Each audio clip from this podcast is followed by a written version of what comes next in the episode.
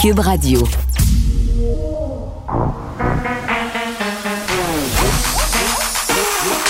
Elle a une opinion sur tous les sujets.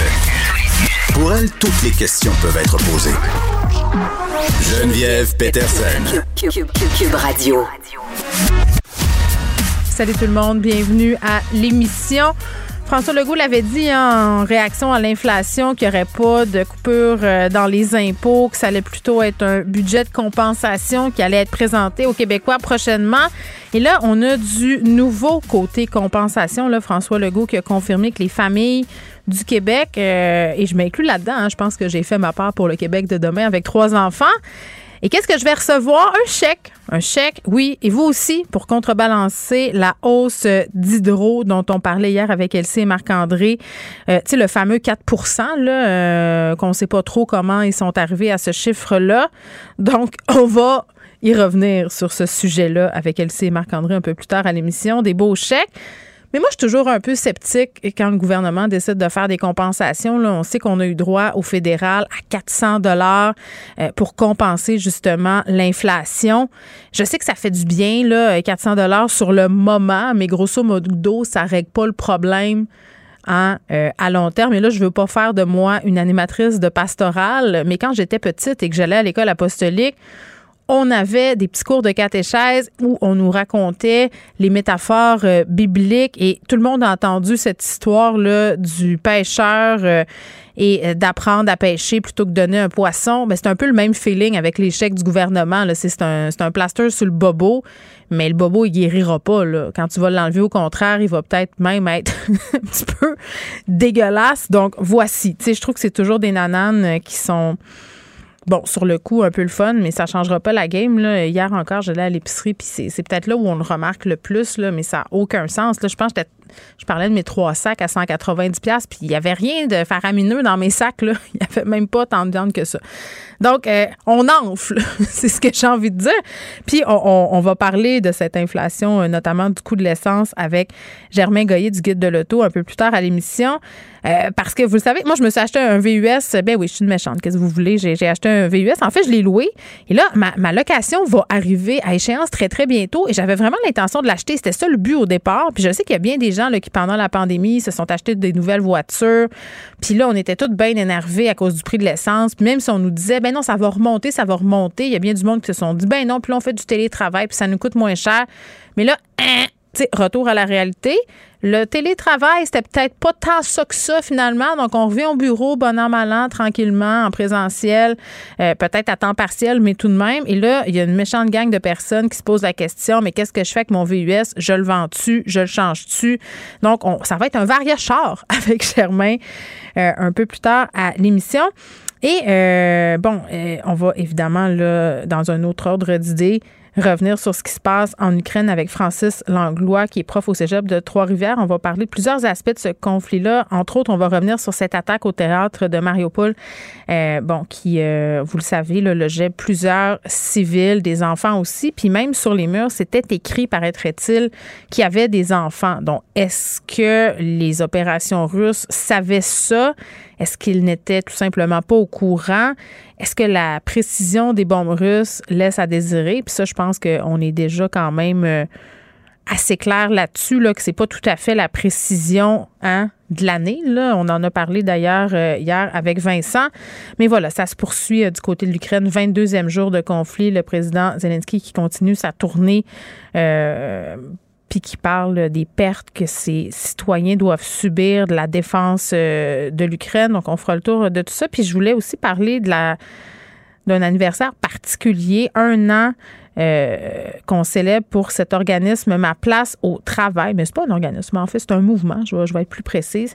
Euh, pour que les enfants aient une place en garderie. Encore 51 000 enfants qui sont toujours en attente d'une place. Je sais que ça a l'air con à dire euh, de parler de ça au travers de la, guerre en Ukraine et tout ça, mais je veux dire, je l'ai dit, le télétravail, c'est un peu terminé. Euh, les gens retournent tranquillement à leur vie. Puis on sait que le, système de CPE, c'est l'une des plus grandes fiertés Euh, c'est Pauline Marois qui a amené ça ici. Ça permet à bien des femmes de retourner sur le marché du travail. Puis on sait que pendant la pandémie, les écarts se sont creusés encore plus puisqu'il y a beaucoup de femmes qui restent à la maison parce que justement, n'ont pas de place en garderie.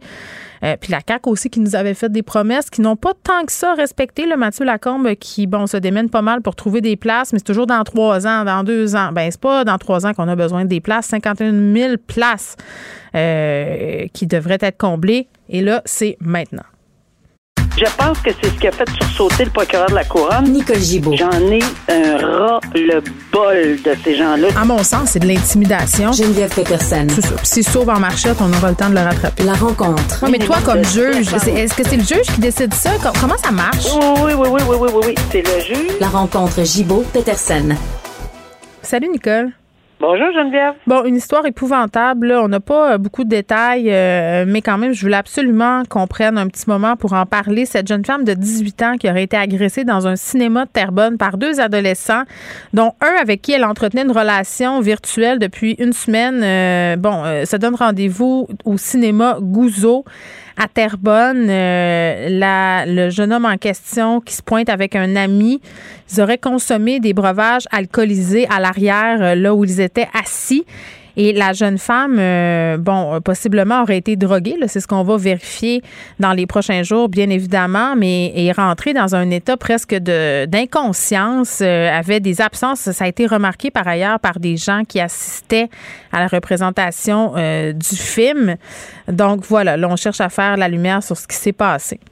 Oui, exactement. Comme tu dis, on n'en a pas beaucoup. On sait que c'est arrivé. Ils ont été libérés euh, sous promesse de comparaître. Il faut que le dossier soit soumis au DPCP, c'est sûr.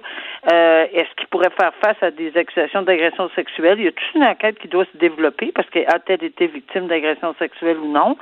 Euh, mais certainement, l'État dans lequel ils ont euh, trouvé. Ça a dérangé des gens qui étaient au cinéma également. Là, il y avait une certaine activité dans le, dans le fond du cinéma en arrière, euh, le plus loin possible.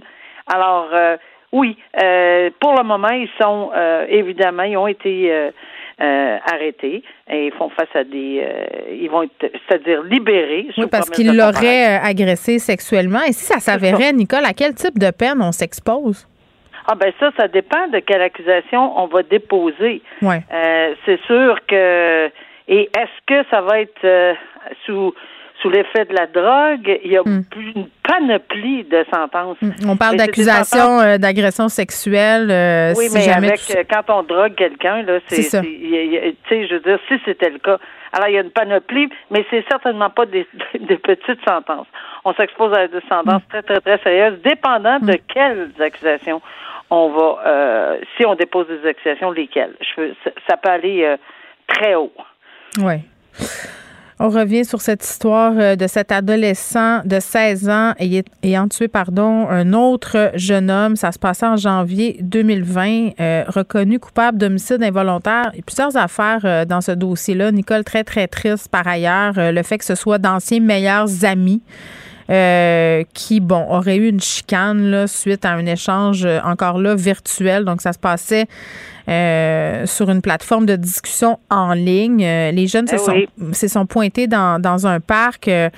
L'accusé, euh, lui, euh, celui qui a été reconnu coupable, avait amené des couteaux. C'est ce que je comprends là. Euh, puis là, c'est pas, comme pas clair, Nicole, parce que tu il a été reconnu coupable d'homicide involontaire. Il y avait d'autres chefs qui pesaient contre lui. On est plutôt allé de l'autre côté. Explique-nous comment on en est venu à cette conclusion là, puis aussi au fait qu'on est en train de se questionner en ce moment si ce jeune homme-là va avoir droit à une peine pour adulte ou pas.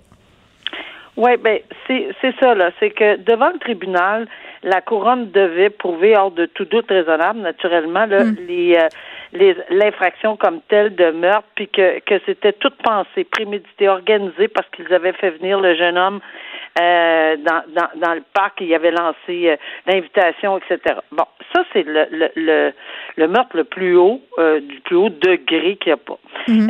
c'est, c'est, clair. Après ça, il y a meurtre deuxième degré. si c'est arrivé dans le cadre de bon, ça a été très intentionnel. Il s'en allait là pour le tuer. Il savait, mais c'est pas prémédité, mais il y avait l'intention de le tuer quand même. Euh, dans sa tête, là, ce qui est arrivé là-bas, et ça s'est arrivé, bang. Euh, ça, c'est un meurtre deuxième degré. Mais ici, la, la, la juge, et j'ai compris beaucoup son raisonnement parce que dans le contexte, dans le contexte de ce crime-là, euh, c'est sûr que c'est fait à l'intérieur de, de ça, ça, a monté là, le, le, il y avait on a monté en boule toute une Oui, c'est une chicane qui est arrivée sur le coup. On parle de deux, trois jours d'escalade pour en venir à cet événement-là. -là, c'est pas des jeunes qui étaient en froid depuis deux ans. Là. Non, et puis ça se chicanait sur les réseaux sociaux, ça se renvoyait la balle, puis finalement on a dit on va aller régler ça dans le parc, puis etc. Hmm.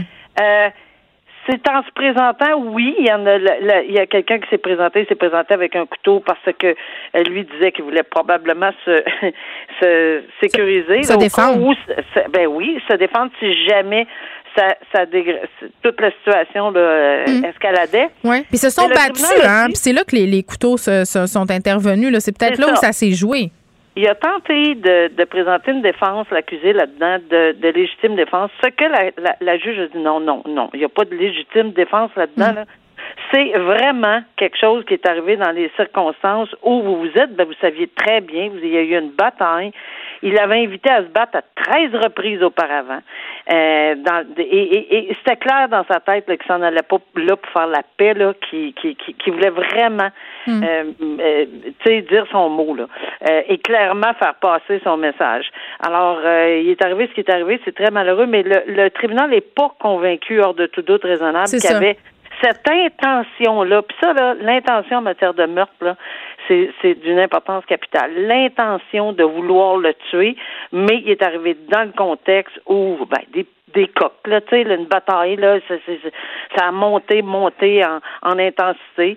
Et euh, c'était, selon euh, la, juge, son intention, c'est, évidemment, se limiter à se battre pour se venger des c'est ce qu'on lit, là, des torts insignifiants et non à tuer son, son, son ancien meilleur ami. Alors, tu sais, se battre pour se venger de, de, de, quelque chose et se battre pour tuer quelqu'un, c'est une grosse différence en droit. Hmm. Et c'est là qu'elle a appliqué la, la règle de, ben, enfin, de, la question d'aller plus bas. Hmm. Alors, meurtre premier, meurtre deuxième, homicide involontaire.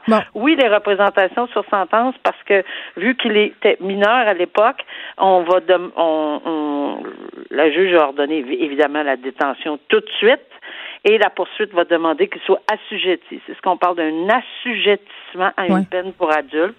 Et il y a tout un processus là euh, qui va se, qui va s'enclencher et en vertu de la loi sur le système de justice pénale pour les adolescents et c'est tout à fait prévu avec des rapports de mais ça fait oui oui on évalue ça mais ça fait quand même une, une différence majeure c'est trois ans pour, euh, pour garder un mineur euh, qui a commis ce type de geste-là contre la prison à vie, là, pour un adulte. Absolument. Alors, c'est tout à fait majeur comme décision, mais plus, d'abord, premièrement, il faut être au-dessus de 14 ans, mais ici, c'est sûr que s'il avait euh, 17 ans à l'époque, euh, l'accusé, ou, ou ouais, c'est proche. 17 ans, par exemple, très proche, euh, on, on comprend pourquoi, hum, mais ici, il y avait 16 ans. Là. Hum revient euh, sur le dossier du chauffeur Éric Légaré. On parlait des témoignages hier lors de son procès, des proches euh, des quatre personnes qui ont perdu la vie par sa faute, hein, parce qu'il était ivre au volant de sa voiture. Euh, c'est un récidiviste de l'alcool au volant.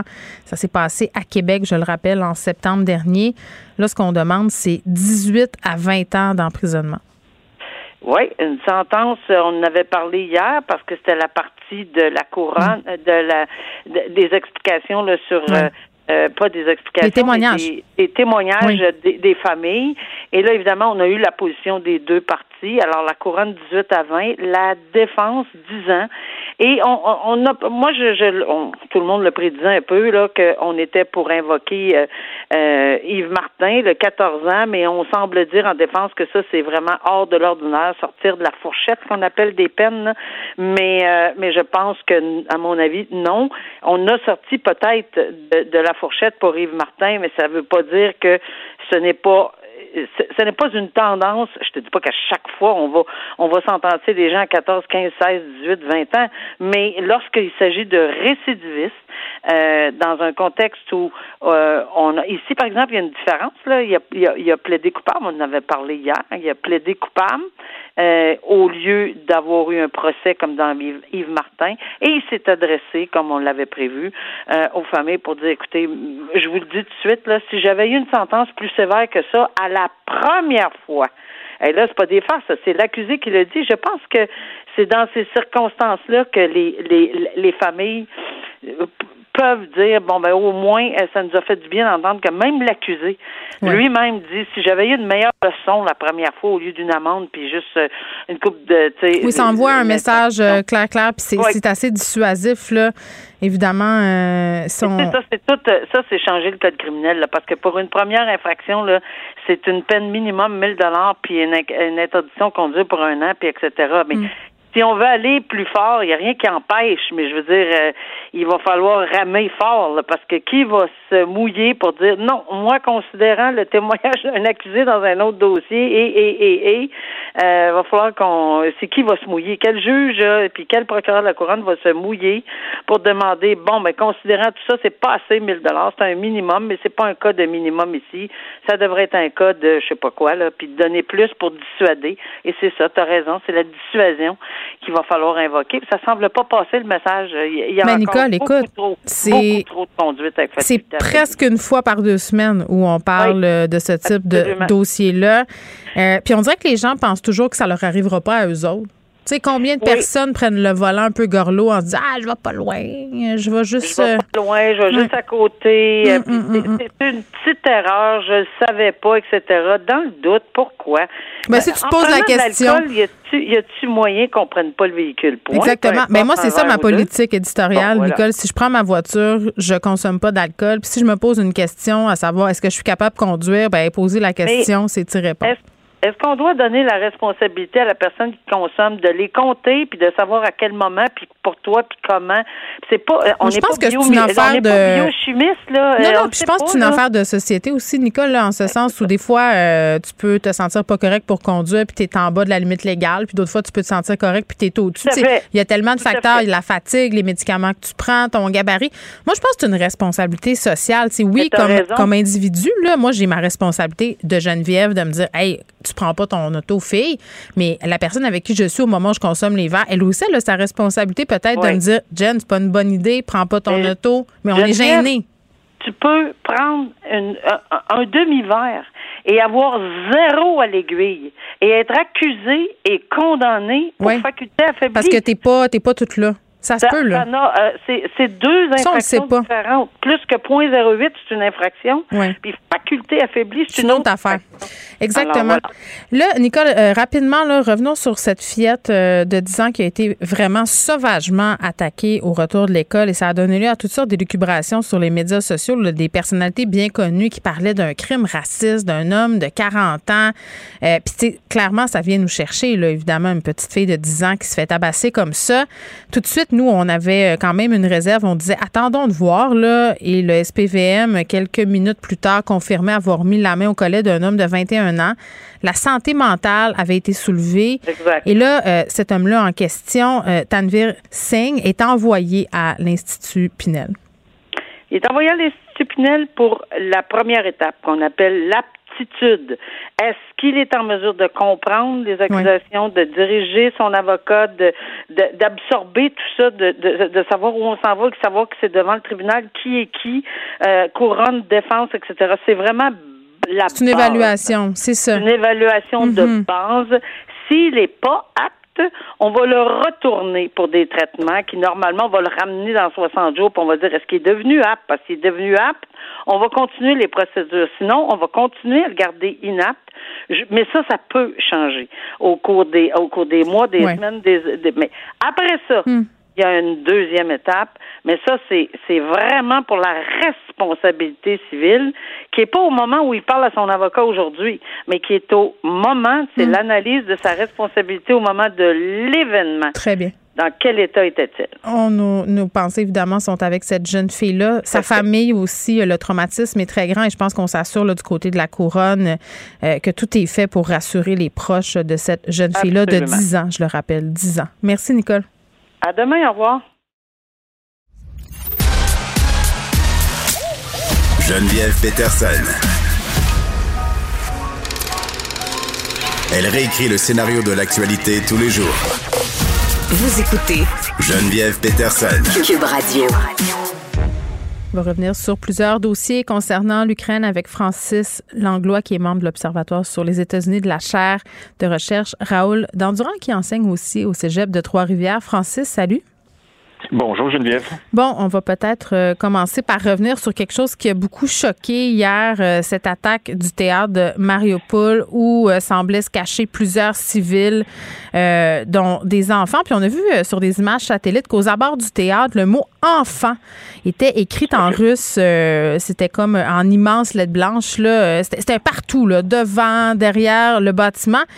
Puis là, la, la question qu'on se pose tous, c'est est-ce que les Russes savaient? Est-ce qu'ils l'ont tout simplement ignoré? Euh, on est en droit de se demander ça.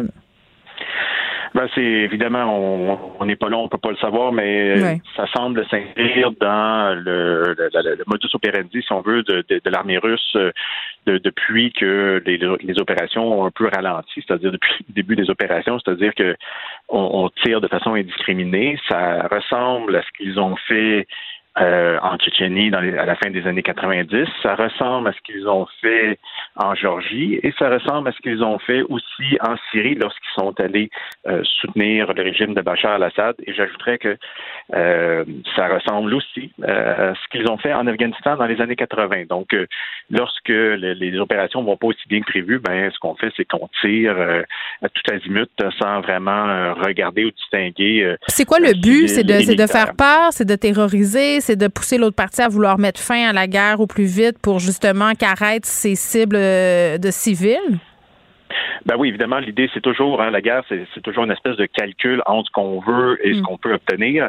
Et donc, l'idée, c'est de se positionner comme étant euh, prêt à aller jusqu'au bout, euh, pas faire de quartier, et donc ainsi euh, ben, amener l'autre à la table de négociation dans une position beaucoup plus soumise. Là. bon, évidemment. Ben, ça a l'air de marcher. Hein, non, mais quand même, parce que le Zelensky disait hier qu'il était quand même ouvert à une certaine négociation avec la Russie. Euh, c'est un changement de cap. Là, c'est pas ça qu'il disait auparavant. Euh, puis, tu sais, ce que je comprends aussi dans ce que vous venez de me dire, c'est que c'est, pas un geste sans précédent là, de la part euh, des Russes. Vous avez parlé d'autres guerres, mais, mais mm-hmm.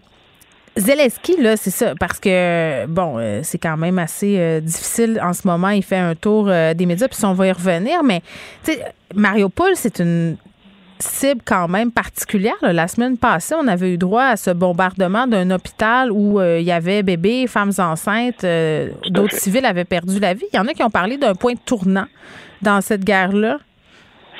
Ben, c'est possible. Je pense que c'est le, l'accumulation de toutes ces choses-là. donc, on a vu les, forces russes euh, s'arrêter aux portes des grandes villes comme Kiev et puis Kharkiv, mais donc ils bombardent de, façon indiscriminée à l'intérieur des villes. Et évidemment, ils un, ils veulent éviter du, de la guérilla urbaine, donc mm. un, style de combat dans lequel leur puissance de feu est beaucoup amoindrie. Deux, j'ai l'impression qu'on se fie beaucoup à l'artillerie et euh, aux, aux tirés aériens qui sont pas nécessairement aussi précis que qu'on le dit. Et puis ben, trois, ben, comme, comme vous venez de le dire, euh, effectivement, l'idée c'est de faire pression sur le gouvernement et sur la population, puis de, de, de, de montrer à l'ensemble de l'opinion publique mondiale hein, qu'on est prêt à aller jusqu'au bout. Et d'ailleurs, c'est pas pour rien que euh, un peu subtilement ou pas du tout, en fait, le président russe a mentionné que bon, euh, la semaine dernière, je crois, les Américains apparemment avaient des usines euh, de fabrication d'armes nucléaires, chimiques et autres, hmm. et que bon, donc ça, ça sous-entend que peut-être il y aurait l'intention d'utiliser ce genre d'armes-là. Donc, ce que ça dit, c'est qu'il lance le message. Je dis pas qu'il va le faire, mais il lance le message qui est prêt à aller jusqu'au bout, ben de, frapper très, très, très, très fort. Mm. Puis en même temps, euh, les Russes qui encaissent de lourdes pertes quand même. Là, on dit 7000 euh, soldats russes qui seraient morts au combat. C'est un chiffre conservateur. Puis il y a bien des gens qui voient ça comme étant euh, la preuve que l'armée russe fonctionne pas très bien, mais il y a d'autres personnes qui pensent aussi que ça nous montre à quel point Vladimir Poutine est prêt à aller jusqu'au bout, même à perdre ses propres soldats puis de les envoyer comme la chair à canon. En fait, l'un va, avec l'autre. Hein. Euh, malheureusement. Donc, euh, l'idée, oui, effectivement, donc ça, c'est les, chiffres là, bon, euh, que le New York Times a collectés via le Pentagone, l'OTAN, bon, et d'autres sources. les Russes disent avoir perdu 500 personnes, on en doute. Les, les Ukrainiens disent au-dessus de 13 000, on peut aussi en douter. Ceci étant dit, effectivement, les pertes ont l'air d'être lourdes. Ce qui mm. explique aussi ce retrait-là vers des armes beaucoup moins précises, hein, donc euh, de l'artillerie lourde, des, de l'aviation qui tire, des armes qui, des, munitions qui, qui, qui, euh, qui coûtent beaucoup moins cher et donc tombe un peu de façon indiscriminée.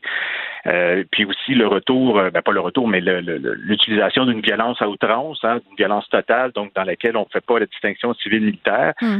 euh, puis ni, non plus les, une distinction avec les, entre les, cibles disons, hospitalières, si on veut, et les cibles civiles ordinaires. Donc, mais non, c'est sûr que, c'est vraiment pour montrer qu'on est prêt à aller jusqu'au bout. Puis, puis en même temps, perdre beaucoup de soldats, ça ça va dans cette direction. Mais ça fait se détériorer les relations de la Russie euh, si une telle chose est possible, encore plus avec euh, les, les pays de l'OTAN. Joe Biden qui a traité M. Poutine de criminel de guerre, rien de moins.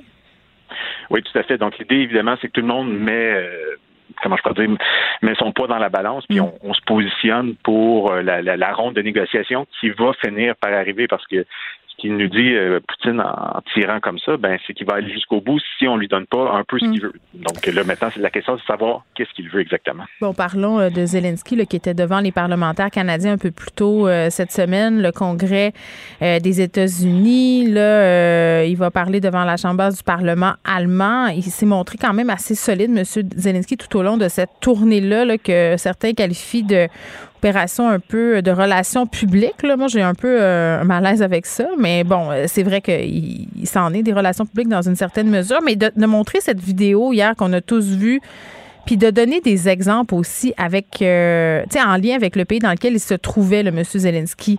Par exemple, au Canada, là, il a parlé de Vancouver assiégé, il a parlé euh, de la tour du CN, qu'est-ce que vous feriez si ça a été bombardé? Aux États-Unis, il a fait référence aux attaques du 11 septembre. Pour vous, est-ce que euh, ça va changer quelque chose dans la perception de ce conflit-là et peut-être l'idée pour le temps d'un moment donné agir si ça se poursuit? On est quand même rendu à 22 jours quand même. Donc, euh, ben, en fait, euh, oui, bon, il y a une question de relations publiques, il y a une question aussi de montrer pour les alliés de l'Ukraine et l'Ukraine de montrer qu'ils sont soudés ensemble euh, face à une Russie qui est intransigeante. Donc, il y a toute cette idée-là. Il y a l'idée de montrer au public occidental et mondial que, effectivement, les Ukrainiens continuent à se battre et qu'ils sont soutenus. Et c'est aussi l'occasion de pour les différents gouvernements, que ce soit le gouvernement canadien euh, ou hier les États-Unis. Donc, euh, par exemple, mhm. le président Biden a annoncé une aide de 800 millions de dollars américains, ce qui est gigantesque. donc, on va envoyer du matériel. Donc, à quelque part, effectivement, l'OTAN, l'Union européenne, le Canada, etc., sont actifs. Donc, ils envoient du matériel, ils, ils, accueillent des réfugiés. Euh, donc, euh, l'idée, c'est juste de soutenir et puis de, justifier, de montrer que ce qu'on on fait quelque chose et euh, que, qu'on, va dans la direction de, de ce qui est demandé. Ceci étant dit, c'est évident que le président ukrainien veut avoir un soutien actif, oui. donc des troupes de l'Union européenne ou de l'OTAN.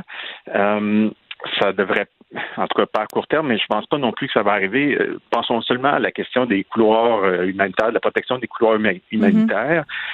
Euh, si on envoie des avions pour les protéger, bien automatiquement ils risquent d'entrer en contact avec des appareils russes ou encore du matériel euh, antiaérien russe, donc des, des lanceurs de missiles, des choses comme ça, et automatiquement, si on tire de part et d'autre, ben c'est un casus belli, donc c'est une déclaration de guerre, puis on va on va ben, potentiellement engendrer la troisième guerre mondiale. Les enjeux sont énormes et on peut pas passer à côté. L'enjeu nucléaire est gigantesque, même s'il y a beaucoup moins de bombes atomiques qu'il y en avait, par exemple, dans les années 80 aujourd'hui, hein, peut-être 5 000 aux États-Unis, 6 000 euh, en Russie, ça reste des armes extrêmement puissantes et dangereuses. Puis les, gens sont quand même euh, interpellés par cette question-là. Là. Euh, il y a une vente de bunkers qui est en hausse euh, aux États-Unis par certains fabricants. On rit, mais quand même, ça témoigne de cette crainte-là. Francis Langlois, merci beaucoup, qui est prof au cégep de Trois-Rivières. Pour elle, une question sans réponse n'est pas une réponse. Geneviève Peterson. Cube Radio. Vincent qui vient d'arriver. Salut Vincent. Salut. Euh, tu me parles d'un appel particulier. C'est un soldat russe euh, qui téléphonait à sa mère. Oui, qui aurait été intercepté. Là, on se rappelle, il faut être très prudent. C'est Oui, euh, des informations ouais, du gouvernement important. ukrainien. Mais jusqu'à maintenant, euh, quand même beaucoup d'informations dont on était euh, bon très prudents, qui se sont avérées être véridiques dans ce que les Ukrainiens euh, ressortent. Et là, euh, dans les dernières heures, c'est un appel téléphonique qui aurait été intercepté. Et on en a eu d'autres, là, des appels téléphoniques. On en a parlé en masse de ces moyens de communication qui sont difficiles euh, parce que leur système chiffré ne fonctionne pas aux Russes en ce moment en Ukraine. Et dans cet appel-là, ce qu'on euh, y entendrait, c'est un. En fait, j'écoute c'est en, en russe, donc je vous ai pas fait sortir l'extrait pour rien. Euh, c'est un soldat russe qui est sur le terrain en Ukraine, qui parle à sa mère et qui lui explique que euh, lui et son unité sont en train de. Euh, tout a été détruit, leur équipement a été détruit par les Ukrainiens. Il dit là, s'ils nous attaquent, nous, on meurt, parce qu'on n'a plus. euh, il dit nos, équipements de combat ont été détruits par les Ukrainiens. Il dit là, on se cherche des munitions ukrainiennes, donc munitions de 7,62 plutôt que les 5 mm utilisés par les Russes, pour se tirer l'un et l'autre dans les jambes, pour pouvoir s'en aller à l'hôpital en Russie. Et qu'on. Parce que si tu retrouves l'éclat de balle, vont dire bon, c'est pas, pas les balles qu'on utilise, tu t'es tiré dans la jambe, toi-même, tu utilises ton arme de service. Donc, eux racontent qu'ils veulent se tirer dessus pour s'en. En dernier recours, plutôt que mourir là-bas ou d'être pris, d'être fait prisonnier ou de devoir tuer des Ukrainiens, ben, euh, on est rendu à se tirer dans les jambes. Euh, D'ailleurs, on l'entend, on entend sa mère l'implorer, dire ben, va voir ton unité, dis-leur que euh, j'ai absolument besoin de toi. Puis elle dit non, mais il n'y a, aucune possibilité que je revienne. Ceux qui quittent s'en vont en prison. Euh, D'ailleurs, on disait que euh, à la fois les euh, informations des Occidentaux, là, de, du renseignement britannique, du renseignement américain, que les Russes n'avaient pas avancé ou presque pas là, dans les dernières 48 heures. Mais tu disais même hier euh, que les Ukrainiens avaient repris certaines positions. Là. Oui, on, parlait de l'aéroport de Kherson et tout Ouais. ça. Donc, c'est très difficile la situation pour les Russes aussi. Et là, si cet appel-là est véridique, ça montre quand même le désespoir de certains militaires russes qui veulent juste s'en retourner à la maison par tous les moyens. Euh, Il y en a qui sont probablement craqués, qui ont été craqués par la propagande, mais la plupart ne savent pas du tout ce qu'ils font là et sont prêts à faire n'importe quoi pour retourner à la maison. Oui, Si- tirer dans une jambe, faut vouloir. Je te le confirme. euh, oui, d'ailleurs, on disait, selon le Pentagone hier, qu'il y a au moins 7000 soldats russes qui sont morts. C'est énorme. Euh, 14 à 21 000 auraient été blessés. Donc, c'est le, quasiment le cinquième des forces au complète russes qui ont été soit tués ou blessés dans, dans le combat depuis le début. Et les autres, ils devaient pas s'attendre à ça. Comme tu dis, là, tu te fais dire, je m'en vais faire une opération spéciale, un exercice. euh, Tu rentres là en grand champion, puis ils t'attendent là-bas, là, de pied ferme. Là, Ouais, et là, euh, les il y a beaucoup d'endroits où on semble avoir peu de respect pour les, euh, pour les, les corps, Ouais. de sorte qu'on en ramène peu au pays. On les enterre comme on peut à des endroits. Et ce sera un drame épouvantable pour des familles russes, là, des Ah. milliers de familles russes qui ne le savent probablement pas encore que leur, euh, leur fils, leur frère est mort au combat. Oui, puis ça me rappelle toutes les images de cadavres qu'on voit passer sur les médias sociaux en ce moment. Je me dis, ces gens-là ont des familles quand même. Hein? Tu sais, des fois, t'es pas au courant, tu vois ça passer ou même ça ravive euh, des. Tu sais, il y a des choses que t'as pas besoin de voir peut-être aussi. Là. Non, mais on voyait hier, je Ah. regardais des, euh, des, les Ukrainiens qui peuvent filmer avec leur drone euh, des attaques sur des chars d'assaut. Ouais. Il y avait une attaque hier filmée, là, tu sais, quand Ouais, t'es vu rendu un à bout, du euh, 4K, tu montré là, après l'émission. Tu hein. vois euh, carrément Ouais. une moitié de, de soldats russes là, qui atterrit après euh, une explosion. Puis euh, au début, tu te fais OK, bon. C'est pas un jeu, là. C'est non, pas un jeu vidéo, C'est quelqu'un. Ce, jeune homme-là, il y a une famille qui l'attend à la maison en Russie. Donc, c'est les, toi, t'es au les Québec, puis t'es en train de regarder ça. sais, En ce Exactement. sens où ce sont des images qui font le tour avec une rapidité absolument phénoménale. Jason d'Instagram. Ouais. c'est comme euh, un sujet plus léger, mais en même temps, euh, la guerre de l'information, je pense que c'est un pan majeur euh, de ce conflit-là. On le sait, Instagram, la plug va être tirée. C'est dimanche ou c'était dimanche? C'était. euh, Je pense que c'est dimanche qui vient. C'est dimanche Bon, qui vient parce qu'on voyait bon des gens se, se- vraiment qui gagnent leur vie avec Instagram, Ben, je capoter avec c'était dimanche. C'est depuis quelques jours que c'est fermé. OK, bon, ouais. ben c'est ça. Et là, il y a des développeurs russes qui vont, qui créent une plateforme semblable? Ouais, qui tente de créer un Instagram russe. Puis là, on parlait du drame. euh, du- du- il y a quand même un lien parce qu'au départ, c'est euh, la décision de déploguer Instagram venait d'une décision de Meta, la maison mère de Facebook et Instagram, de dire qu'on a le droit de faire des appels à la violence face aux militaires russes. Quand même un dossier sensible, celui-là, parce que Facebook, on sait, t'as pas le droit d'écrire des que tu détestes tel peuple ou tu veux que tel peuple meure. Hmm. Par contre, dans le cas d'une guerre comme ça, on dit que ça peut être justifié. euh, en en fait, ce serait injustifié d'empêcher les Ukrainiens d'exprimer leur résistance et leur fureur contre les forces militaires d'invasion. Donc, les Ukrainiens peuvent écrire sur Facebook, ben, euh, qui, qui crèvent donc tous les Russes, là. Euh, parce qu'ils sont victimes d'une attaque. C'est des, débats complexes là, auxquels on doit, doit faire face des fois nos réseaux sociaux. Ouais. Là, c'est là qu'ils ont tranché. Ils ont tranché par contre qu'on n'a pas le droit d'appeler à assassiner un chef d'État. Donc, ça inclut Vladimir Poutine. T'as pas le droit de souhaiter la mort de Vladimir Poutine, mais t'as le droit de souhaiter la mort des militaires russes en général. C'est un peu ça la- la- là où on a tranché. Les Russes ont dit ça n'a pas de bon sens, on tire la plug, alors que Facebook était déjà bloqué. Donc, euh, devrait arriver dans quelques jours, on parle du 28 mars prochain, un groupe de développeurs russes qui travaillaient déjà là-dessus vont lancer leur propre Instagram russe, en espérant pour eux que les Russes euh, bon, le, le Mais téléchargent. est-ce que ça va être contrôlé par le régime, c'est- j'imagine?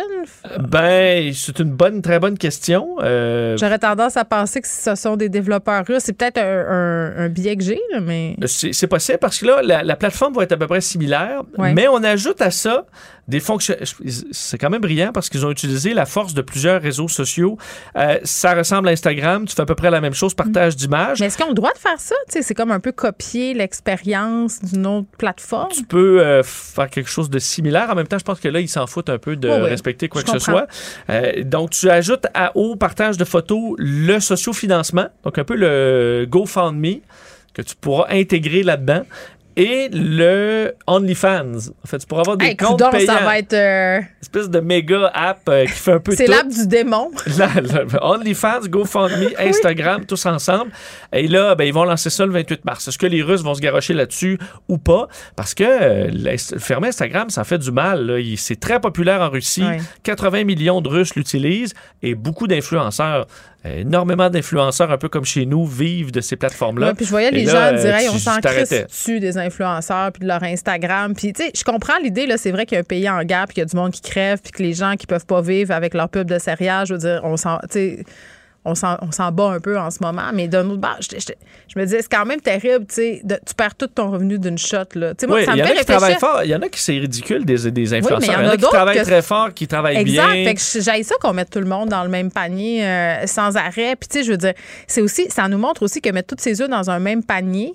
Tu sais, rappelle-toi quand OnlyFans a dit Vincent, ça va être fini la nudité, puis là, il y avait des gens que leur modèle d'affaires au complet c'était sur cette plateforme-là. Tu sais, quand ton Ben modèle oui, d'affaires, c'est comme- quelque chose dont tu peux pas contrôler, là. Oui, ben comme les compagnies qui ont viré complètement Facebook.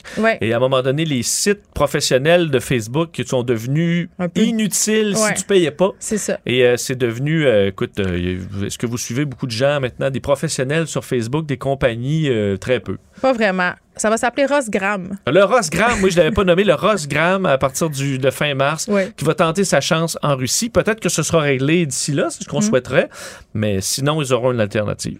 Bon, euh, les guerres de patronat entre patrons et syndicats, c'est quelque chose qu'on connaît. Là, tu me parles d'une chicane de ce type-là, mais qui est allée très, très loin. Ouais, un, un là, niveau d'intensité élevé. Écoute, en Royaume-Uni, Royaume-Uni, France, Belgique, euh, donc euh, tout cela utilise un service de euh, qui s'appelle P&O Ferries. C'est un des plus gros euh, en Europe. C'est 17 navires. Alors eux pont- peuvent faire le, pont entre le Royaume-Uni, l'Irlande, la Belgique, les Pays-Bas.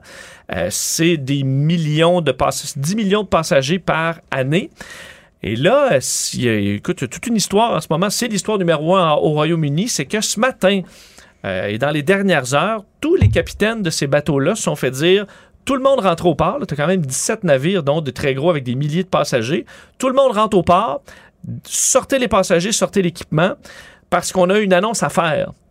OK? Et finalement, l'annonce, via Zoom, était le congédiement de 800 employés euh, et qui allait être remplacé par de la main-d'œuvre des euh, étrangères. Donc, en gros, tu t'amènes des autobus pour sortir tous tes marins britanniques et tu rentres des marins euh, de Autres. pays étrangers qui coûtent moins cher. Euh, et là, il y a scandale. En fait, l'en- l'entreprise appartient maintenant à un des plus grands opérateurs portuaires du monde qui est basé à Dubaï. Alors, eux, ils font pas des choix euh, très euh, des- émotifs. eux autres, c'est une colonne de chiffres. Avec la pandémie, il faut dire qu'ils ont perdu 100 millions de dollars dans la dernière année, mais là, ça reprenait. Là. Euh, et ce qu'on voit depuis quelques heures, c'est que plusieurs capitaines de bateaux, en fait au moins un du plus gros navire de, euh, de la compagnie qui s'appelle le Pride of Hull, a décidé de retirer les rampes du port, puis il y a personne qui débarque du bateau, il y a là, personne tout qui le monde rentre. se troll d'une façon intersidérale. Oui, et là, eux ont dit, ben nous, les employés de ce bateau-là, on sort pas d'ici. Ouais. On a des vivres pour Oui, oui. des semaines et des mois s'il le faut, parce qu'ils ont les cafétérias, ils ont tout le kit.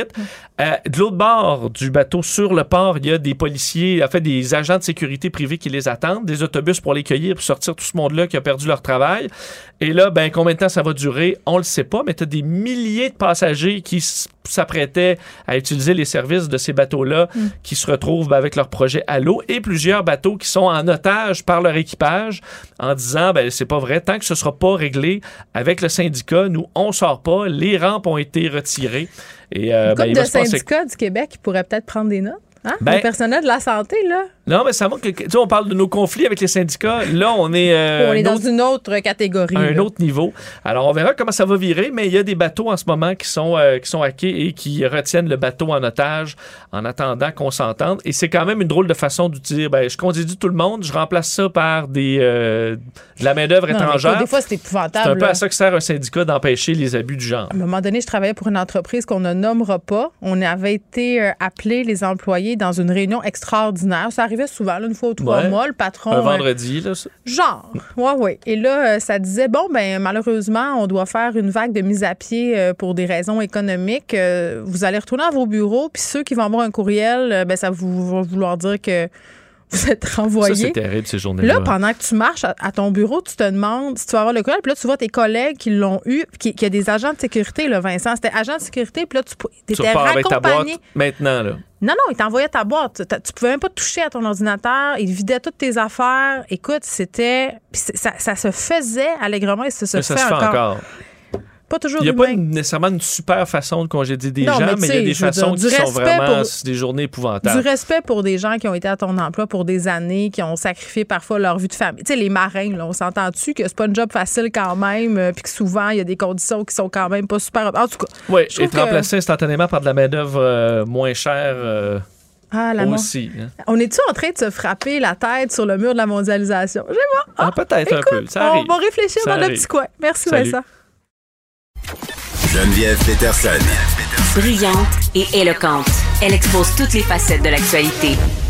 Bon, hier, euh, c'était la date où on pouvait installer nos pneus d'été. Je trouve que les gens qui l'ont fait euh, sont remplis de foi, disons ça comme ça. Montée du prix de l'essence aussi, euh, voiture électrique. Je me disais, ça faisait longtemps qu'on n'avait pas parlé avec euh, une personne de char. Et là, j'ai dit, je vais inviter Germain Goyer, que vous connaissez. Salut Bon. Germain. Bonjour Geneviève. Je pense que les gens qui ont installé leurs pneus, d'été hier, ce sont les mêmes qu'on a croisés dans la rue en Bermuda euh, ce matin. Pourquoi, hein? Pourquoi Ah! les gens font ça? Les Bermudas, je parle pas les pneus d'été. Ça, ça sera tantôt. On dirait que c'est Oui. comme. Mais c'est les gars qui font ça beaucoup. Oui, mais c'est la pensée positive. On voit le soleil revenir et on se dit, ça y est, l'hiver est terminé et on met tout ça derrière nous, mais... euh, En même temps, il fait 16 aujourd'hui à Montréal. Oui, il fait, il fait chaud, effectivement. Mais on n'est jamais à l'abri d'une petite, euh, d'une petite tempête, là. Ben exactement. Là, euh, moi, je, je regardais ça aller, puis en bonne fille du lac, je me disais, hey, là, come on, le 16 mars, la gang, là, clairement, on aura droit à une nouvelle tempête de neige. Puis en plus de ça, on dirait que les saisons sont comme décalées en ce moment, là, puis on nous annonçait un hiver qui allait durer longtemps. Toi, euh, Germain, tes pneus sont restés tels quels? Oui, je, je, je ne suis pas Colette, là. Alors, malheureusement, je n'ai pas le bulletin météo des 30, Branché. des, des 30 prochains jours Oui. euh, sous les yeux. Mais oui, euh, j'ai- conservé les pneus d'hiver sur ma voiture que j'utilise euh, que j'utilise l'hiver.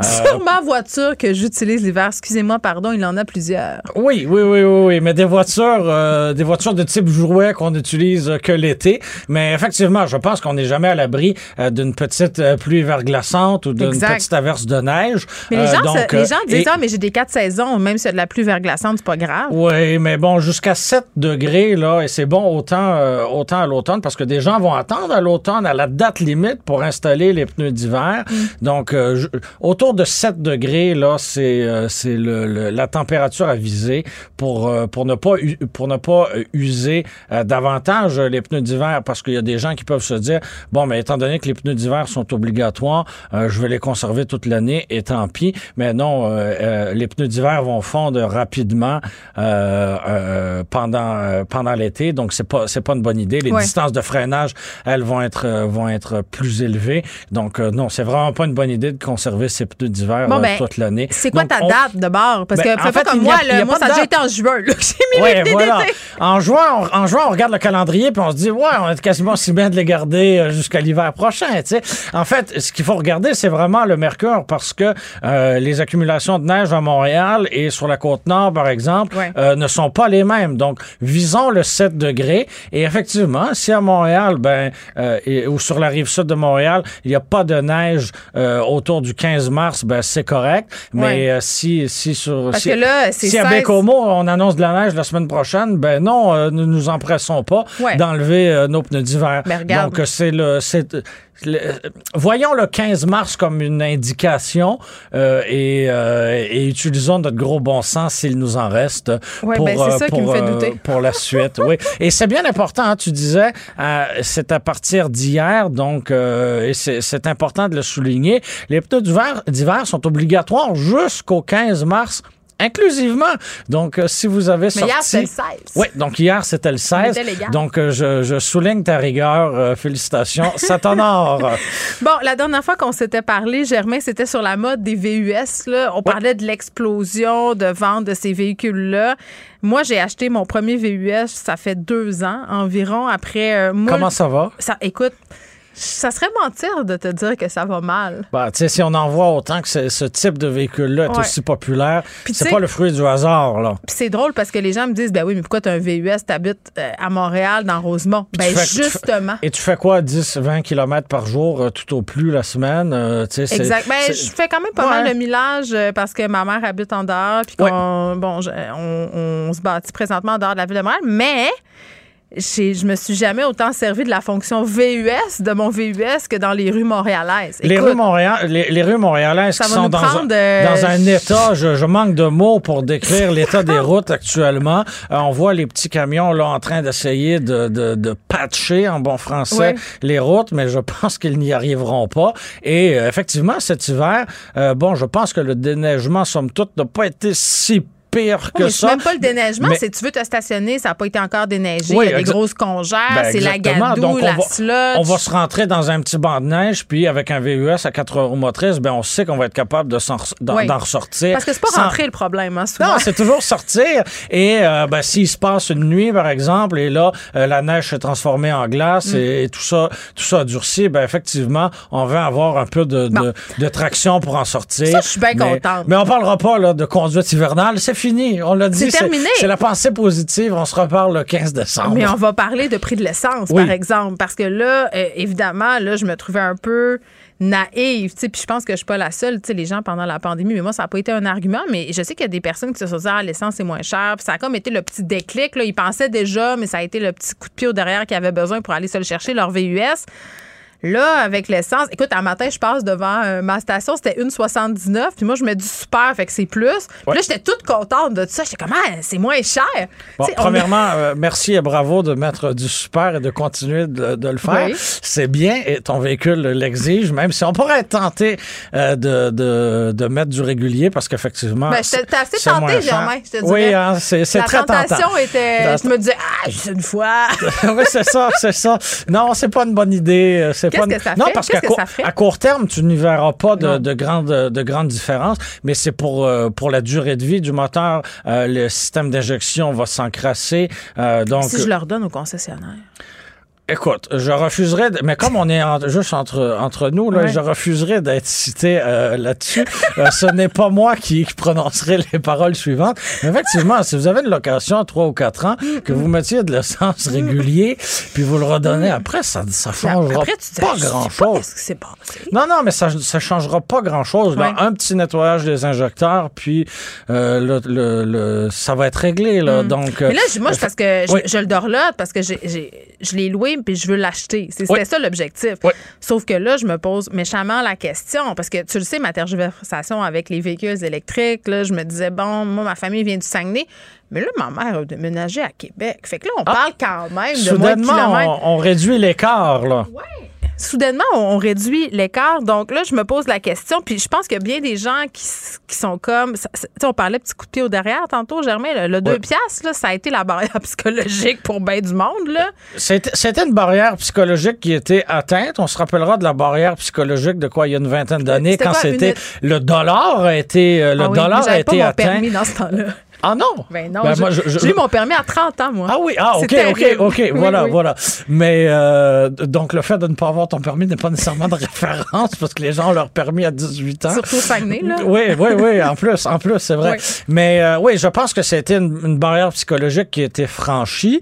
Euh, mais l'humain est une bête euh, d'habitude, hein. Et euh, là, on voit l'essence autour du de 1,80$ dans la région métropolitaine en ce moment, et on se dit tout de suite, ah, c'est pas cher, ah, il a rebaissé. Et puis ça fait juste une Ah, semaine, là. Et ça fait juste une Ouais. semaine. Alors laisse un petit peu de temps passer, et tu vas voir, plus personne ne parlera euh, du prix de l'essence. Ce sera devenu la nouvelle, euh, la nouvelle normalité. Et, euh, et là, bon, beaucoup de gens se sont posé des questions euh, par rapport à l'achat de leur prochain véhicule, euh, étaient prêtes à changer leur véhicule à essence pour se procurer un véhicule euh, électrique dans les dernières semaines.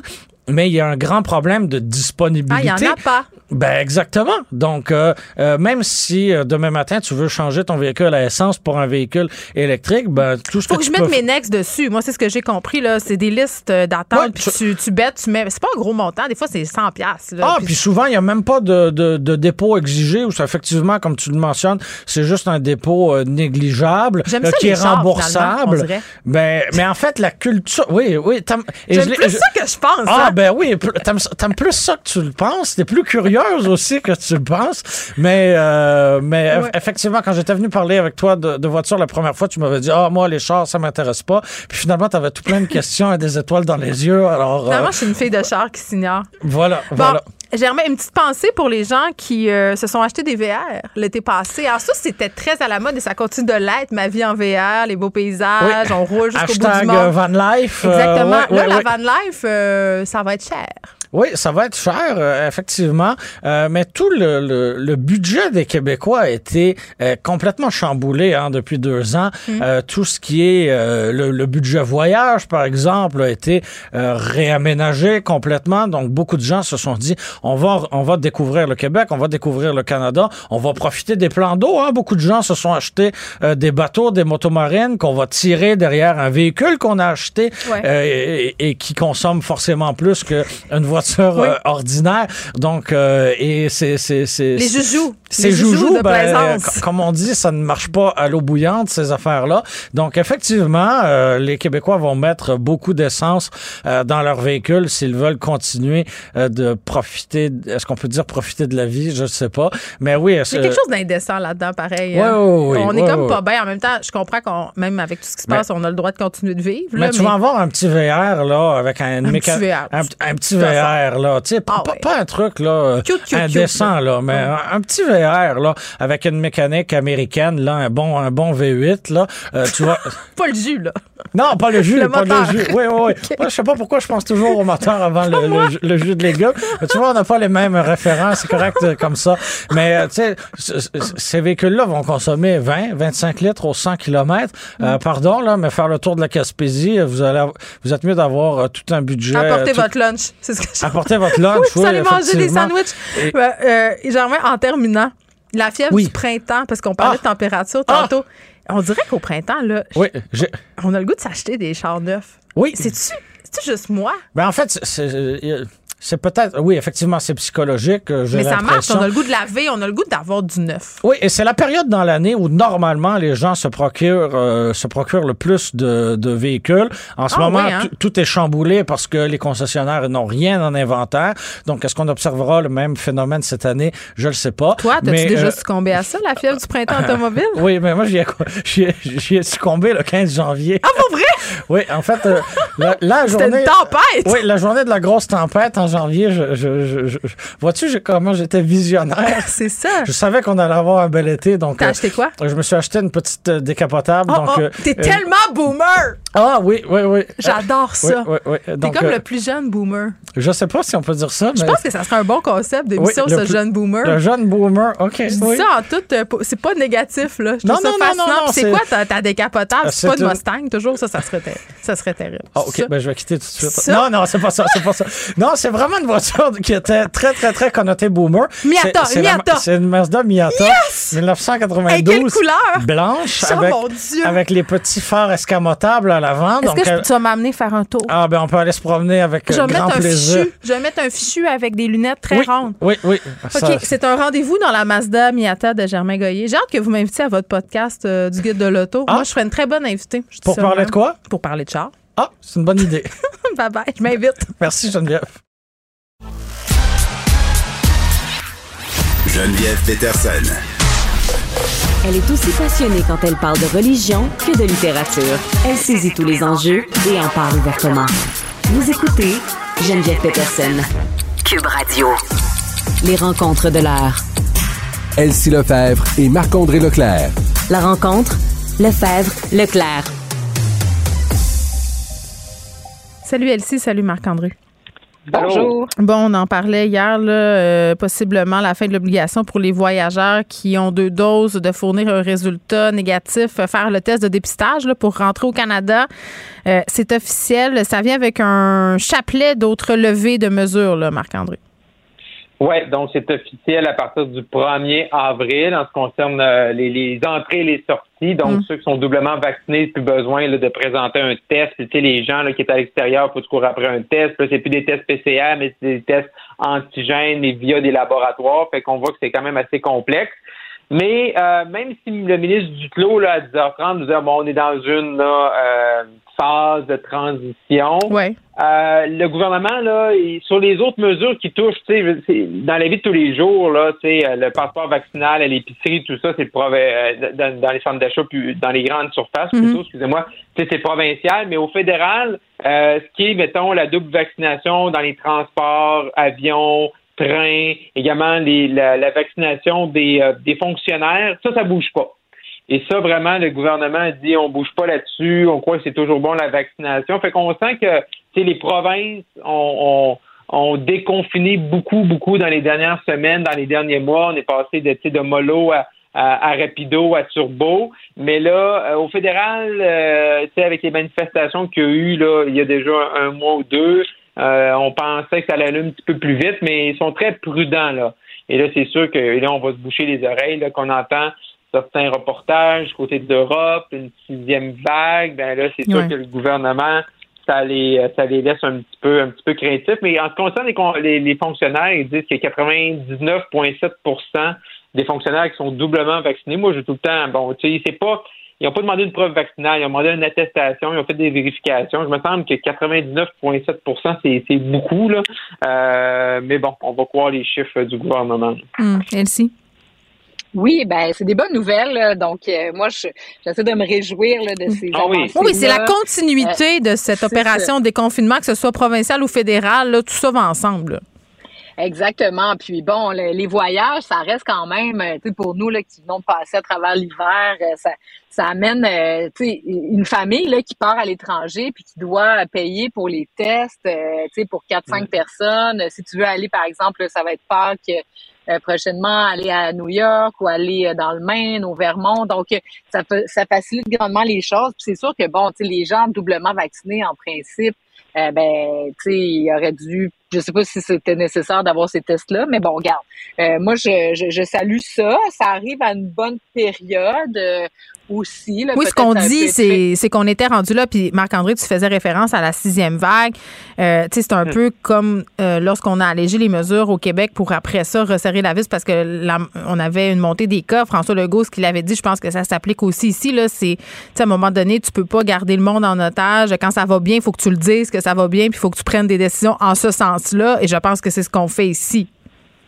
Ben oui, c'est ça. Puis euh, l'idée de garder ça aussi dans le au Canada, là, dans les euh, dans les transports euh, canadiens. Moi, je pense que c'est quand même une bonne chose. C'est sûr que, tu sais, on regardait M. Duhem là, qui demande, par exemple, à ce que les, les contraventions soient remboursées là, pour ceux qui, qui ont eu des contraventions pendant la COVID. Ben, tu sais, la population, comment se situe là-dedans? Tu sais, ceux qui ont participé aux, aux démarches, ceux qui se sont fait vacciner, est-ce que c'est normal que, tu sais, d'autres soient euh, ben, dans le fond, qu'on rembourse ceux qui ont finalement agi à l'encontre des lois, tu sais, donc, mm. euh, et des recommandations de la santé publique. Et donc, euh, est-ce que c'est normal que ceux qui sont vaccinés aient des petits privilèges encore, comme par exemple de pouvoir euh, être dans des modes de transport où les gens vont être vaccinés? Tu sais, la question se pose aussi, là, tu sais. On n'entend pas beaucoup la classe, tu sais, moyenne générale. On entend beaucoup ceux qui s'opposent. Mais je pense que les Canadiens, les Québécois sont quand même derrière euh, le fait que, que la masse puisse bénéficier, la mm. masse vaccinée puisse bénéficier de ça. En tout cas, il paraît que c'est la folie dans les agences de voyage en ce moment, littéralement. Puis je, pense, puis je pense aussi à tout, la, tout le secteur le secteur touristique, hein, les festivals, mm-hmm. Mm-hmm. les différentes compétitions sportives durant l'été un peu partout, des participants à certains événements qui viennent de l'extérieur, ben ça va être beaucoup plus facile à partir de ce moment-là. Et ça, ça va aider grandement là, euh, la reprise économique, puis de s'assurer qu'on ait euh, un été là, comme dans le bon vieux temps. oui, ouais, puis que les Américains puissent venir au Québec aussi, au Canada. Là, donc, ça aussi, c'est très important là, pour euh, la reprise économique. Ouais, moi, tout ce que je souhaite, c'est qu'on connaisse euh, un été comme dans le bon vieux temps, mais que ça soit pas comme cet été et l'été d'avant, c'est-à-dire un répit avant de replonger dans la grande noirceur. Ah, moi, ça. ça on pas. Oui, ben, en tout cas, pour l'instant, on le sait, notre position, c'est qu'on choisit le déni. Euh, on regarde un peu ce qui se passe en Europe, mais pas trop. Puis, tu sais, juste pour peut-être répéter, parce que je parlais à Docteur Dessert, justement, de cette situation-là, puis il mm. disait sais, la situation, par exemple, en Asie puis en Chine et tout ça, elle était comparable à ici. On a vraiment une bonne couverture vaccinale ici. Là-bas, c'était des vaccins chinois. Il y a peut-être aussi des personnes âgées qui sont moins vaccinées. Donc, euh, il faut regarder, mais il faut, faut, se méfier des comparaisons trop faciles. Ça, je pense qu'il mm-hmm. faut retenir ça aussi. Euh, oui, vas-y, Elsie, tu voulais rajouter quelque ben, chose? J'allais juste dire que oui, effectivement, mais faut peut-être pas non plus se mettre complètement au neutre comme euh, le gouvernement du Québec a semblé le faire le début décembre. Donc, mm sans non plus avoir une cellule de crise active. Faut quand même que les responsables de la santé publique restent aux aguets pour si tout d'un coup il se passerait quelque chose puis qu'on soit pas pris. Exactement. ben oui, ben oui, ben oui, c'est sûr, c'est sûr. Mais là, euh, en attendant, vivons ce qu'on peut vivre. C'est ce que j'ai envie de dire. Tellement. ok, hier on parlait de ce fameux chiffre 4 là concernant euh, la hausse possible d'Hydro-Québec. On se demandait comment on avait fait au gouvernement pour arriver à ce calcul-là. On n'a toujours pas tellement de réponses. Ce qu'on sait par contre, c'est que M. Legault euh, puis là, Marc-André, tu n'aimeras peut-être pas ça. C'est la stratégie d'envoyer des chèques pour contrebalancer cette hausse-là. Elsie. Commençons par Elsie, puis après Marc-André. Ben, c'est ça. Donc, on a un peu plus de détails. Donc, on recevrait un chèque. Donc, est-ce qu'on va recevoir deux chèques? Un chèque pour Hydro-Québec et mm. un chèque pour euh, les, denrées, puis l'essence, puis bref, le panier d'épicerie qui augmente. Euh, c'est pas clair. Bon, le budget du Québec, c'est la semaine prochaine, c'est mardi, c'est le 22 mars. Mhm. Donc, on a quelques jours à patienter encore ben, pour savoir quelle est la stratégie. Je fais des X, j'ai fait un X, j'attends. c'est ça, sauf qu'on sait qu'un budget, là, c'est moins c'est moins pire qu'avant, mais autrefois, là, le budget du Québec, tu avais trois copies du budget scellées dans une grosse valise noire. Tu avais deux personnes qui se tenaient avec des policiers, puis euh, on vient de perdre Elsie encore. Oh, ben là, parler de la police. Hein. Marc-André, on est rendu au point où tu finis sa phrase. oui, c'est ça. Et là, il y avait la police. Euh, non, mais c'est vrai qu'à ce moment-là, c'était très salé. Mais ce qui, est, ce qui, est, quand même bizarre, Geneviève, oui. c'est que là, tu sais, on ne sait pas ce qu'il va y avoir dans le budget qui s'en vient dans quelques jours. Mais M. Legault, ce matin, ce qu'il nous a dit par rapport aux 4-5% du 1er avril 2023, il est comme en train de nous dire le budget de l'an prochain. C'est un peu spécial. Ouais, fait que là, cette année, il peut pas nous en parler. Il veut pas que ce soit un budget électoraliste. Mais c'est pas électoral, hein? C'est ça que je voulais dire. C'est important que tu t'en rappelles. C'est pas électoral. C'est pas, pour, c'est pas pour l'élection. Il n'y en a pas d'élection. Monsieur Girard va nous dire sûrement mardi qu'il n'a pas pensé à l'élection depuis très longtemps, comme il avait fait au mini-budget cet automne. Il est détaché de ça. Complètement. Oui, totalement. totalement. Il n'est pas en réélection dans sa circonscription. Euh, mais blague à part, je pense que c'est, ce qui est un peu spécial, c'est qu'ils ont fait une loi pour changer les tarifs, la façon qu'on calcule les hausses ou euh, de tarifs d'Hydro-Québec. Et là, ce qu'ils nous disent, c'est que dans le fond, la loi est pas bonne, parce qu'ils ont mis ça au coût de la vie. Mais là, dans le fond, ils sont en train de nous dire notre loi est pas bonne. Hmm. Mais là, on va vous ordonner des chèques. mais moi, ça va tout me faire oublier, hein, Marc-André. Un chèque et une lobotomie, même chose. Je vais tout oublier. Non, mais je viens de penser deux secondes. Ils ont fait une loi en 2019 sur le baillon pour euh, gérer ça, pour que ce soit plus efficace. Là, on se retrouve en inflation. Puis ils vont dire, ben, on va on va imposer l'inflation, mais on va t'en donner un chèque par en arrière. Mais là, tu donnes un chèque pourquoi? As-tu consommé? C'est ta mm. consommation? On va-tu avoir tout le monde les mêmes prix? Mais là, il nous dit ça un an d'avance quand il y a une élection le 3 octobre. Puis bon, même si les sondages vont bien pour la CAQ, on ne sait jamais ce qui peut arriver. Ils ne sont pas réélus encore. Ça, fait un peu spécial cette semaine, ce dossier-là. Bon, le chèque est dans mal, euh, comme on dit. Marc-André, on termine en parlant parce qu'on n'est pas capable de rejoindre Elsie euh, les sanctions canadiennes contre la Russie. On a parlé beaucoup des oligarques tout récemment. Euh, bon, puis c'est pas nécessairement euh, au Canada un gros problème, là, en ce sens où les oligarques majoritairement mettent leur argent ailleurs. on parlait des gros chalets en, en Italie, on parlait de la Suisse aussi. Mais là, ce qu'on apprenait, c'est que les autorités canadiennes ont encore saisi aucun actif appartenant des oligarques proches du pouvoir russe aussi. Là, mais en même temps, il n'y en a pas tant que ça non plus. Là. Je voulais qu'on comprenne un petit temps. Ben, c'est ça. C'est ce qu'on se rend compte, Geneviève, qu'il n'y avait pas tant que ça. Puis ce qui est un peu euh, spécial, spatial présentement, c'est parce que là, tu arrives, t'arrives, puis là, tu te dis, nous autres, on fait des grosses mesures, puis on met des sanctions, puis euh, avant que le président ukrainien soit là euh, au début de la semaine, on, on, rajoute des gens sur la liste des sanctions, mais finalement, on fait ça pourquoi, là? C'est Mme Freeland, qui elle annonce ça, là, elle fait ça pour le show ou, ou vraiment c'est pour encourager les autres à le faire? Ou ça a vraiment des ben, elle fait ça, euh, je pense que toutes ces ben, je pense que honnêtement un peu toutes, ces réponses, un peu. c'est non mais ça serait totalement légitime de vouloir le dire, mettre son pied à terre, euh, de, de, de, se tenir à côté justement des autres puissances puis de justement le, côté un peu je ramène la couverture de mon bar, mais tu sais je veux dire je vois pas ça comme étant négatif non plus. Là. Non, mais je pense qu'il faut le dire. Il faut seulement le dire, par exemple. Il ne faut, faut pas non plus que le gouvernement laisse sous-entendre que c'est des mesures qui vont tout changer. Oui, parce que c'est le paradis des oligarques au Canada. Là, non, c'est ça. Puis, tu sais, je veux dire, la Russie, là, c'est facile aussi pour nous au Canada. C'est notre 41e partenaire euh, en termes de marchandises. Là, euh, ça se compare de euh, vraiment pas, là, exemple, aux États-Unis ou euh, d'autres pays européens. C'est pas pas vraiment un partenaire économique. c'est le fun de montrer des gros bras pour mettre des sanctions. mais qu'est-ce que ça, donne vraiment au bout du compte? C'est ça. C'est quoi les résultats des sanctions? Après ça, on n'est pas capable de savoir vraiment, euh, tu sais, puis ils veulent pas le dire, mais vraiment, notre équipement, est-tu vraiment arrivé là-bas? Puis la ministre Annan, au niveau de la défense nationale, nous a dit, ben, en termes de munitions, là, on peut plus leur en donner. Là. Fait notre contribution canadienne, euh, on peut avoir des petits points d'interrogation. Ben, regarde, ce qu'on pourrait faire, c'est accueillir des réfugiés de façon décente et dans des délais qui sont raisonnables. Ça, c'est un pouvoir qu'on a. Voilà. mais ça, ça a l'air que ça, a l'air que ça là-dessus, ça prend encore du temps cher. Ben, écoute, euh, ils sont supposés mettre en place des allègements et ils l'ont dit. Je sais pas, euh, je pense que c'est pas encore fait, mais on va continuer de ils ont, quand même, ils ont quand même extensionné. on va quand même finir sur une note positive. Ils ont quand même extensionné. Au début, ils avaient dit que les réfugiés ukrainiens, c'est pour euh, des, c'est comme pour euh, une période de deux ans, mais on dit pour une période de trois ans. Fait qu'au moins, ça bouge un peu de ce côté-là, mais tranquillement. Tranquillement. Bon, très bien. Je te dis à demain, euh, Marc-André. On aura retrouvé ici d'ici ce temps-là. Oui, bye bye. J'espère bien. Bye bye. Vous écoutez Geneviève Peterson. Cube Radio. Anne-Marie Tapp est là, religiologue et collaboratrice de cette émission. Salut Anne-Marie. Salut! Donc, tu voulais revenir euh, sur ce dossier des guérisseurs euh, qui ont fait des affaires d'or pendant la pandémie. Ben oui, tout à fait. Puis euh, eu en parler dernièrement, on pouvait le lire dans le mm. Journal de Montréal vendredi dernier aussi. Euh, en fait, bon, souvent quand on parle euh, de charlatanisme et tout, on pense surtout à des gens qui utilisent bon des pierres énergétiques, euh, des traitements basse verbes et tout ça. Mais il y a un volet très spirituel aussi à tout ça. Puis on a pu le voir justement dans le Journal de Montréal. En fait, on va jusqu'à parler, bon, dans certaines églises, surtout protestantes, évangéliques et tout, on pratique l'imposition des mains. Donc, pour la prière ou, euh, bon, justement, pour guérir des maladies. Euh, donc à ce moment-là, on parle, bon, on va prier sur la personne, on va invoquer que Dieu puisse enlever la maladie, puisse guérir, euh, peu importe la partie du corps.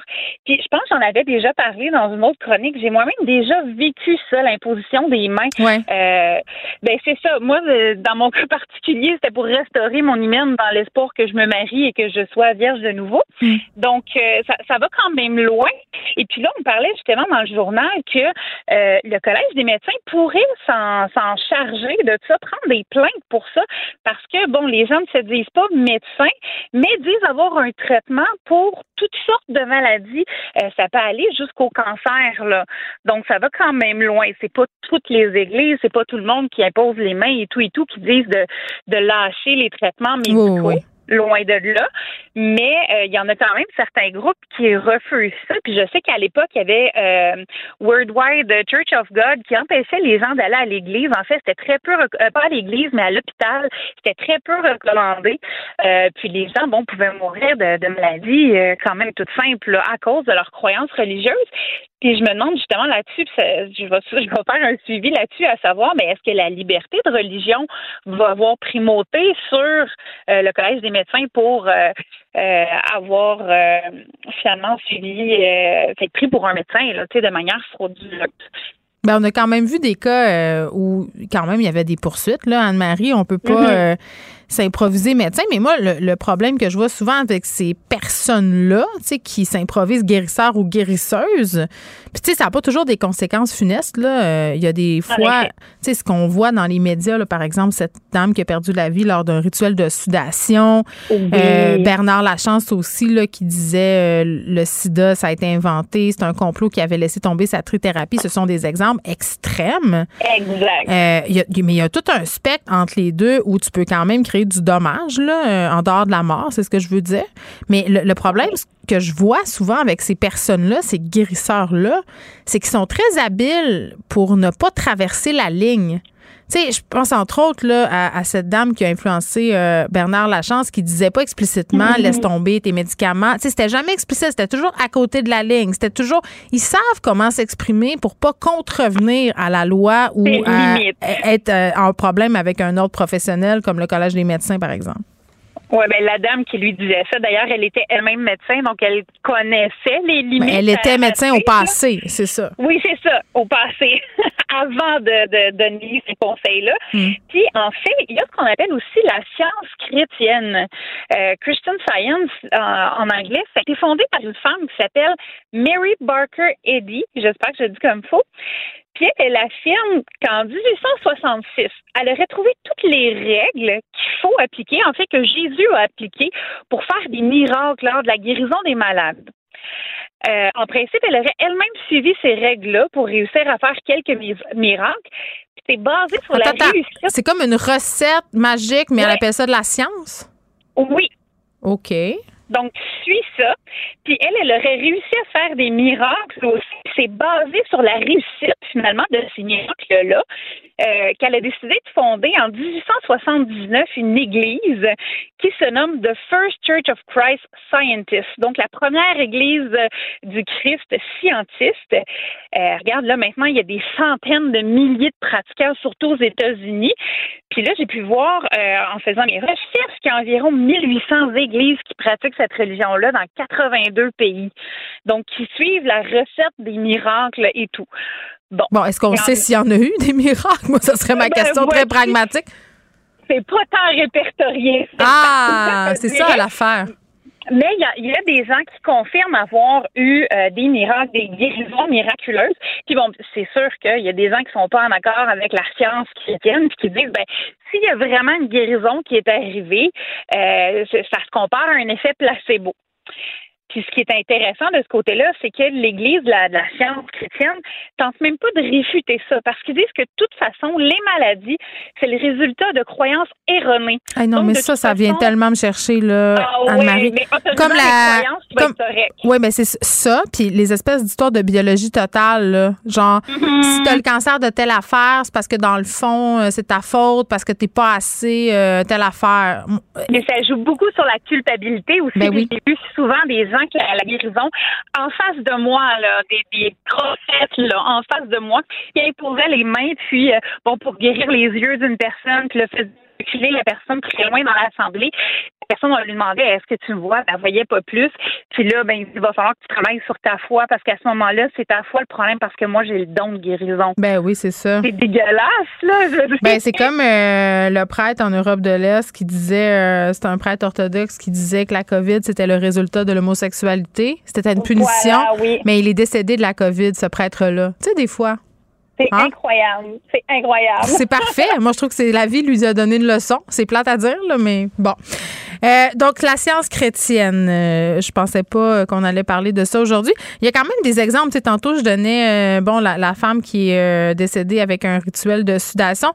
D'ailleurs, il y a le balado d'Olivier Bernard, Dérive. La première mm-hmm. saison, c'est sur l'histoire de cette dame-là. Et ça explique, parce que je trouve que souvent, Anne-Marie, on a le la fâcheuse manie de, de, rire un peu de ces gens-là puis de dire ben voyons voir que tu te laisses embarquer là-dedans de même puis que là tu donnes tout ton argent de madame puis que tu finis morte dans un sleeping bag c'est mhm. pas mal plus compliqué que ça. Et à ce chapitre-là, il explique bien, euh, Olivier Bernard, comment tout ça s'est installé dans la vie de cette femme-là. Ben oui, on a l'humain en général, on a besoin de croire. C'est comme moi, je, je crois euh, que demain, ben je vais me réveiller. C'est pas une assurance qui est donnée à tout le monde, par contre, mais moi, j'ai l'assurance que demain matin va arriver. Euh, bon, tu sais, j'ai j'ai foi en demain matin, que la journée va arriver. Mais quand tu as une maladie, puis que là, tu vois que ça fonctionne pas, hmm. euh, les traitements fonctionnent pas, tu es prêt à te retourner vers n'importe quoi. C'est Richard Martineau qui en parlait en plus euh, cette semaine, puis qui disait, même Andy Kaufman, euh, qui était en, phase terminale, il, est allé lui aussi, je pense, aux Philippines, pour voir sais, ces espèces de guérisseurs là, qui ils, mettent, ils sortent comme une espèce d'appendice du ventre avec du sang et tout, puis il faut comme, bon, ben, t'es guéri, puis tu t'en vas, puis t'as pas de cicatrice, rien, puis finalement, c'est un bol à côté avec des trucs qui traînaient dedans, là. Hmm. Mm. Donc, tu sais, on a besoin de croire en quelque chose. Puis je pense que quand la, la science atteint la limite où on est rendu, on est prêt à prendre pratiquement n'importe quoi. C'est vrai. Puis je pense, je pense euh, que c'est pour ça aussi. Euh, Anne-Marie, que la pandémie a profité à autant de ces personnes-là, que ce soit, on parlait des guérisseurs, mais on aurait pu parler même des gens euh, qui font des thérapies un peu weird, là, avec des méthodes, euh, des méthodes pas très, très approuvées, disons ça comme ça, parce qu'on était dans un des moments les plus incertains de l'humanité, puis ça va continuer. Hein. On a eu la pandémie, on a les réchauffements climatiques. Fait que le tapis de l'angoisse est installé, il est installé comme il faut, et dans ce temps-là, euh, on cherche des réponses simples à des problématiques vraiment très, très complexe. Anne-Marie Tapp, merci beaucoup d'avoir été là aujourd'hui. Je te dis bye-bye à la semaine prochaine. Ne vous laissez pas berner par ces prises de position saisissantes. Geneviève Peterson est aussi une grande sensible. Vous écoutez Geneviève Peterson. Cube Radio. Cube Radio. En direct à LCN. 11h30 précisément. Bonjour Geneviève. Bonjour Raymond. Alors, le projet de loi du gouvernement de François Legault sur la levée de l'état d'urgence sanitaire continue de faire jaser encore aujourd'hui. Entre autres, le fait que le gouvernement se garde des pouvoirs jusqu'au 31 décembre, c'est loin de faire l'unanimité. Oui, les partis euh, d'opposition se sont jetés là-dessus et euh, dans une certaine mesure, je les comprends parce que on décide de mettre fin à l'état d'urgence, mais pas vraiment finalement, parce que jusqu'au 31 décembre, on se garde certains pouvoirs et les contrats qui ont été menés de gré à gré ben, pourront être renouvelés sur une période de cinq ans. C'est comme si on pouvait en quelque sorte continuer à gouverner par décret, si tant est que le gouvernement est obligé de venir un peu remettre les pendules à l'heure et expliquer là, qu'on faisait tout ça justement euh, pour pas nuire aux opérations, devenant le fait qu'on soit devant une sixième vague. Donc clairement, euh, ça fait beaucoup jaser, puis le gouvernement semble avoir pris goût à cette gouvernance par décret, Raymond. Oui, mais en même temps, comme le dit le gouvernement, euh, on, veut se garder la possibilité d'intervenir parce que la pandémie n'est pas terminée. Il reste peut-être une, autre vague à venir, mm. la sixième, on commence à en parler. Alors, est-ce qu'on veut repartir le processus à zéro ou est-ce qu'il n'est pas plus logique de garder les pouvoirs actuels, quitte à, ne pas y avoir recours si la situation ne le commande pas? Bien, avec ceci, je suis assez d'accord euh, avec toi. Par ailleurs, je vais donner un exemple assez concret. Je sais pas si tu te rappelles des vaccinateurs, tu sais, les gens qu'on a appelés en renfort quand on était au plus fort de la pandémie. À un moment donné, il nous en manquait de ces personnes-là qui avaient postulé sur le site Je contribue et on avait tout effacé les dossiers. Donc, ces gens-là ont dû repostuler, refaire toute la démarche. Donc, une des affaires qui est positive dans cette histoire-là, de prolonger, son vœu, ces mesures extraordinaires, euh, tu le dis, c'est de ne pas avoir à recommencer à zéro, de ne pas devoir faire table rase, euh, parce que ce qu'on a appris pendant la pandémie, c'est qu'on pouvait laisser tomber de grands pans de bureaucratie. Moi, s'il y a un truc que je trouve de positif à cette crise-là, c'est qu'on a appris qu'on pouvait faire des choses très, très vite, qu'on pouvait laisser tomber beaucoup de paperasserie, justement. Regardez ce qu'on a fait, par exemple, en éducation, l'école en ligne, ça a été, écoutez, en termes gouvernementaux, là, ça a été euh, à la vitesse du son. D'habitude, ça finit plus de finir, puis on a besoin de faire des comités, puis de se pencher sur la question. Là, je pense qu'on a compris qu'on pouvait euh, aller justement plus rapidement. Puis si on se retrouve dans une situation-là, on sera prêt. Mais ça ouvre quand même la porte. Je vais utiliser le mot abus, mais je veux dire, c'est un mot qui est peut-être un peu fort, là, c'est-à-dire de pouvoir faire un peu ce qu'on veut, de pouvoir euh, mener des ententes avec qui on veut sous prétexte que c'est la pandémie. C'est parce qu'à un moment donné, il ne faut pas que la pandémie ait le dos trop large non plus, là. Oui, effectivement. Il y a M. Duhem qui voudrait aller plus loin, lui. Il voudrait que les amendes soient remboursées. c'est Mais là, euh, on, parlait de table rase, ne pas vouloir faire table rase euh, du passé. Puis on sait que le gouvernement Legault a été un peu dans l'embarras tout récemment, notamment à cause de cette histoire de couvre-feu. Il a même perdu des plumes euh, dans certains sondages parce que, bon, ce qui est sorti, en fait, c'est qu'il n'y avait pas vraiment de raison scientifique derrière cette décision d'imposer un, autre couvre-feu. Puis on se rappellera, là, Raymond, que ça a été une mesure dès le départ crève-cœur. Moi, je pensais jamais voir ça d'histoire au Québec, un couvre-feu à cause d'une pandémie. Là, on le refait. Et là, M. Duhem, sous prétexte que c'était pas justifié, dit écoutez, pour qu'on retrouve cette paix sociale-là, parce qu'on peut pas nier qu'on est dans de grandes tensions en ce moment, mais pourquoi pas annuler toutes les contraventions qui ont été données aux citoyens et citoyennes qui n'ont pas respecté les mesures sanitaires. On peut, entre autres, penser justement au couvre-feu, euh, au passeport vaccinal, euh, au rassemblement dans les maisons, parce que ça, c'est, ça fait partie là, quand même d'une quantité assez importante euh, d'infractions qui ont été émises, là, des contraventions qui ont été données pour des rassemblements de sous-sol. Puis c'est assez ironique là, quand on sait que ça nous a donné quand même beaucoup d'éclosions, de cas de contagion. On est revenu souvent là-dessus lors des points de presse je comprends l'idée de M. Duhem de dire que, bon, ça contribue à la grogne, mais imagine l'inverse, Raymond. Imagine si demain matin, là, on dit aux gens, ben vous, vous avez suivi les consignes, vous êtes restés chez vous, vous êtes privés de voir vos mères, vos soeurs, vos tantes, vos familles, vos amis. Bon, vous comprenez le portrait, là. Et euh, vous avez tout fait ça, puis les gens qui ne l'ont pas fait, ben finalement, on leur donnera pas de contravention.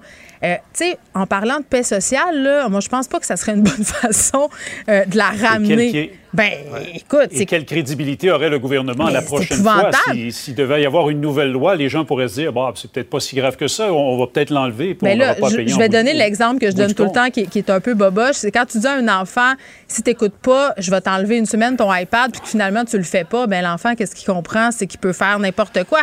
C'est comme ça, à un moment donné, aussi, euh, faisant référence à cet argument du couvre-feu, euh, je me suis mal stationnée une fois, mais que là, je te dis, ah, mais maintenant, là, Raymond, je me stationne super bien. Fait que le, le billet de stationnement que j'ai eu le mois passé, on pourrait, on pourrait juste l'annuler étant donné que maintenant, tout est beau. Je veux dire, ça, ça fonctionne pas. moi, je, trouve ça absolument, je trouve que c'est une demande qui est totalement déraisonnable de la part du chef du Parti conservateur euh, du Québec.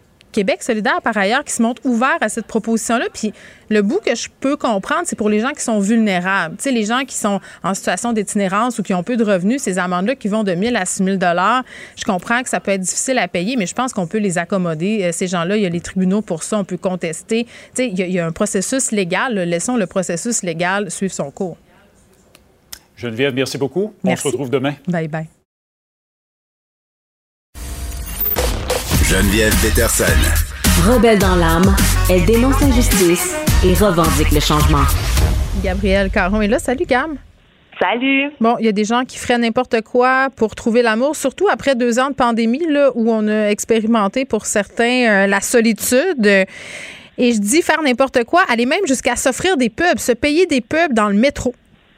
Ben oui, moi j'ai trouvé que, écoute, c'était prendre son destin en main et euh, ben mettre toutes les chances de son côté. OK. Ben, je comprends, euh, mais mettons, c'est quoi la pub? OK. Donc, euh, ben, pour mettre en contexte là, les auditeurs, c'est un Londonien de 31 hmm. ans qui a acheté deux publicités géantes, qui a décidé d'afficher dans les deux stations de métro les plus achalandées de Londres. Et sur les pubs, parce que c'est comme des, des photos, euh, des, des, affiches imprimées, en fait. Donc, euh, l'objectif de la publicité, c'est qu'il trouve l'amour. Donc, on voit une photo de lui en très grand format, à moitié On dirait que je veux voir la pub. Je, je, Google en ce moment. Puis en plus, ça doit pas coûter deux piastres affiché dans les deux plus grandes stations métro de Londres. Là. Non, non, non, ça coûte euh, des milliers de dollars. là. C'est vraiment, vraiment pas donné. C'est Best Et, euh, Indian Util Takeaway. C'est ça, ça pub? Euh, oui, exact. Parce find que, a euh, wife. Help me find a wife. Et là, on le voit sur un fond rose. OK. Oui, il y a un fond rose. Il est quand même bien habillé, là, dans un beau petit complet rose aussi, à moitié couché à terre. Et son slogan, c'est euh, le meilleur Indien à emporter. Parce que ce jeune homme est euh, d'origine indienne, même s'il habite à Londres. Donc, c'est comme un jeu de mots avec tout take-away, avec la, la bouffe euh, qu'on peut prendre en take-out, la restauration rapide et tout. Donc, on voit qu'il y a beaucoup d'humour dans, Ouais. dans sa recherche. Puis bon, dans la culture indienne, on est peut-être plus à l'aise avec le fait des mariages arrangés puis de chercher l'amour. Moi, quand je suis allée en Inde, il y avait des petites annonces vraiment là où les gens se cherchaient des maris, se cherchaient des femmes, mais c'était très très précis. Euh, c'est moins étonnant que ça provienne d'une personne originaire euh, de cette communauté-là de se chercher comme ça une épouse avec une affiche dans le métro. On dirait que ça fait plus de sens. Tu trouves? Moi, Ben oui. on dirait que je trouvais juste que c'était un gars avec beaucoup d'humour. Moi, ça m'a quasiment donné le goût là, d'aller le googler puis d'aller voir. là. Mon chum l'apprend à l'instant. Mais euh, ben, je trouvais qu'il y avait comme beaucoup d'autodérision parce qu'il est allé encore plus loin. Hein. Il a pas juste fait deux affiches. Il s'est aussi créé un site web Mhm. sur lequel ben on peut en apprendre plus sur lui. Sur lui. Donc, il y a une petite vidéo de présentation, il y a d'autres photos, il y a les critères qu'il recherche et il y a même, si on est intéressé rendu là, un formulaire qu'on Hein? peut remplir et lui envoyer euh, pour dire, ben moi, ça m'intéresse, voici quel genre de personne je suis et tout. Tu sais que c'est un gars qui travaille en marketing euh, et qui l'a payé 2000 2000 pounds pour se ramasser là. Ben c'est ça. Moi, je, moi, je, je sais pas là à quel point je serais prête à dépenser autant d'argent pour trouver l'amour. hein. Mais euh, c'est qu'en plus des tu sais, ça, ça coûte encore plus cher en argent canadien. Là, ça doit être pas loin de 4000 dollars. Euh, Plus. C'est un pensée du bien quand même là. Mais semblerait que ça fonctionne parce que à date, il a reçu plus de 50 réponses, donc 50 formulaires qui ont été remplis via euh, son site internet. Et là là. je, sais pas qu'est-ce que tu dis quand tu te rencontres de même. J'imagine que tu dis la même affaire que si tu te rencontres sur Tinder. Ça doit pas être ben ben je sais pas, Ben, différent. Ça doit pas être pire qu'un blind date ou quand c'est une amie qui te présente. Donc un cauchemar, ça doit être un cauchemar. Mais écoute, on y souhaite de trouver l'amour. là. Moi, je trouve que ça passe très bien parce que un gars de même, ça se prend pas au sérieux. Ça doit Hey, je sais pas. là, Moi, j'aille tout, j'aille tout dans cette démarche-là. J'aille le costume, j'aille le rose, j'aille ce qui est écrit, j'aille, j'aille tout. J'aille le formulaire. euh, je- non. Je, pas, je serai pas sa femme. Mais c'est pas grave. Je Ah, pense bon. que, je pense que, je pense pas qu'il m'aimerait lui non plus. Je suis trop la succube de cube, je pense pour lui. Ah. bon voilà, si ça vous intéresse, euh, allez sur son site web et remplissez le formulaire, euh, idéalement en anglais. c'est ce que j'ai envie de vous dire. Rod Stewart, mon Dieu, tu nous sors des boulamites, un chanteur éponyme des années euh, 80. Euh, ouais, en tout cas, moi, j'ai appris là, qu'il avait 77 ans. J'étais Hey. comme, mon Dieu, proche. euh, T'es à veille de me 80. dire, mon Dieu, qu'on se fait vieille. T'es à veille de dire ça, là. T'es-tu au courant? Mais non, mais Juste te que- prévenir. Non, non, non, non, mais que je pensais pas qu'il était si vieux. Je pensais qu'il Ah. avait encore 60 ans. C'est pour ça que j'ai été surprise de voir qu'il ok, ok. Le 80. C'est plus dans ce- cet angle-là. Mais écoute, Rod Stewart qui fait capoter tout le monde sur Instagram Ben parce que il a décidé euh, d'aller boucher des nids de poules sur sa rue parce qu'il était bien tanné que la ville fasse rien puis que ça maganait sa Ferrari.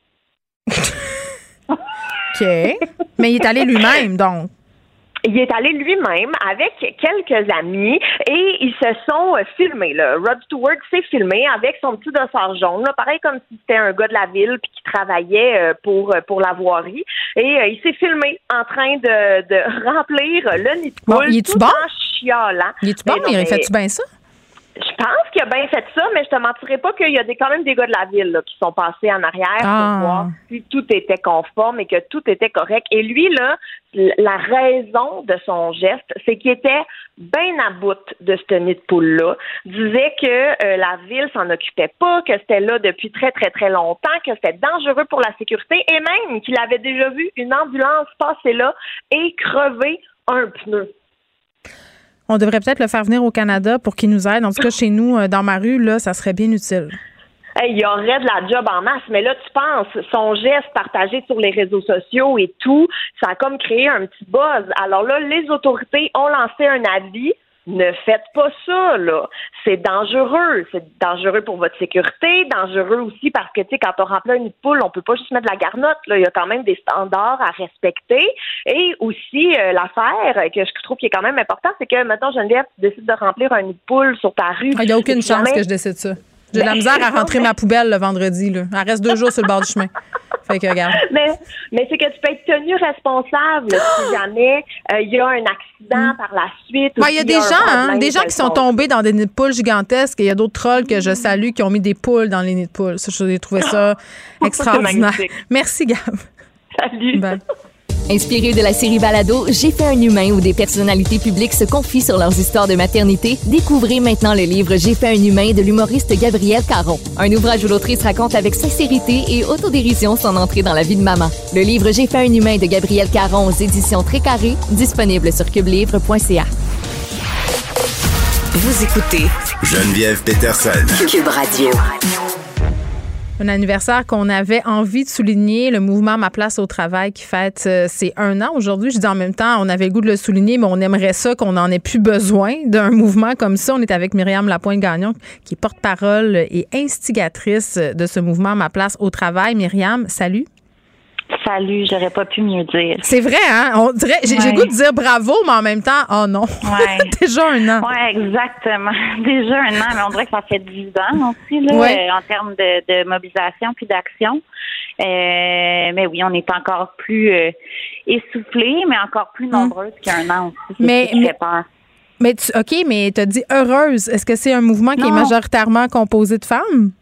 Oui, oui, oui. Ben oui, à 95% je dirais, c'est des mères de famille. Ah, c'est intéressant que ça soit nous qui cherchions des places en garderie. Oui, ouais, exactement. La charge mentale, ça quelque chose? Ah oui, jamais entendu parler. Je sais pas de quoi vous parlez.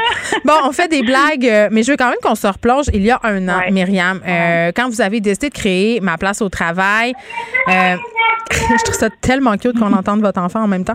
Ouais, c'est la réalité. ouais. Ben non, mais c'est parfait. Je trouve que c'est excellent qu'on entende ça parce que plusieurs personnes qui vivent la même chose à la maison, en télétravail ou des mères qui cherchent une place puis en ont pas. Mais voilà un an, quand vous avez décidé de lancer ça, euh, c'est venu d'où cette impulsion-là?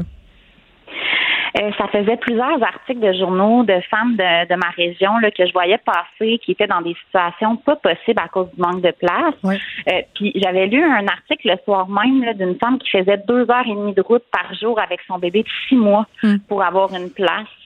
Euh, puis dans ma région, les routes, on s'entend que l'hiver sont dangereuses. Puis là, je me disais, on est rendu à mettre la sécurité des enfants puis des mères en, en, en- tu sais, que c'est compromis parce qu'on manque de place. Puis là, moi, mon bébé, il avait quatre mois à ce moment-là. Puis moi, je voyais le chronomètre dans ma tête là, qui, qui arrêtait pas Ah, de. c'est tellement de- ça, là. Je l'ai tellement vécu, là, l'horloge qui tourne. L'angoisse. Qui monte, alors qu'on est supposé profiter de notre congé, Ouais. on stresse. Puis plus le temps passe, plus on stresse. Puis moi, Mm. j'étais rendue dans une angoisse telle que ça m'empêchait de dormir la nuit. Puis là, je me suis dit, faut que je fasse quelque chose. Je Mm. sais que je suis pas toute seule. Puis j'ai lancé un cri du cœur, puis je l'ai relu hier soir à 1 heure du matin, mon cri du cœur. Je ne l'avais pas relu encore. Puis j'aurais pu écrire exactement la même chose aujourd'hui. Ce que je disais, c'est que je suis tellement en colère que les femmes vivent ça puis que personne n'en parle. Puis moi, je me suis dit, on va se mettre en gang puis on va faire bouger les choses. Ouais. Puis le soir même, on était des milliers dans un groupe Facebook. là. Mais c'est fou, euh, 13 000 abonnés sur votre page Facebook en un an. Euh, Ouais. Il y a plusieurs affaires dans ce que vous avez dit que je trouve vraiment préoccupantes. Là. La première, vous me parlez de la sécurité des mères. Moi, je vais aller plus loin que ça. Euh, l'idée de mettre un enfant dans un milieu qui fait pas 100 notre affaire, avec lequel on n'est pas 100% en confiance, ça, je l'ai entendu souvent. Moi, je l'ai vécu, là, personnellement, à ma première fille, Myriam. je visitais des garderies, ça avait aucun sens. J'en trouve une extraordinaire. La madame m'appelle la veille pour me dire que finalement, elle prendra pas ma fille pour X raison. Ah. C'était une raison légitime, là, mais le lendemain, je rentre au bureau, j'ai pleuré, là. Ah, pleuré, là. Je comprends tellement. Et ça, c'est régulier, là. C'est. moi, j'ai perdu ma garderie, là. Moi, j'ai appris il y a quelques semaines que je, je perdais mon milieu, là. Hmm. Euh, puis c'est un deuil, c'est un deuil pas possible parce que. Parce qu'il faut retrouver. oui, il faut retrouver, mais mon enfant perd quelque chose de tellement précieux. Euh, tu sais, la confiance en une éducatrice, c'est quelque chose qui se bâtit pour les parents, mais pour l'enfant aussi. Puis moi, je pleure en pensant qu'il va perdre ses premiers amis, hmm. ses, son premier milieu. Puis, tu sais, au-delà de moi, là, c'est vraiment pour mon enfant. Puis je me dis, les parents, en ce moment, ferment les yeux sur des choses, mais parce qu'ils n'ont pas le choix.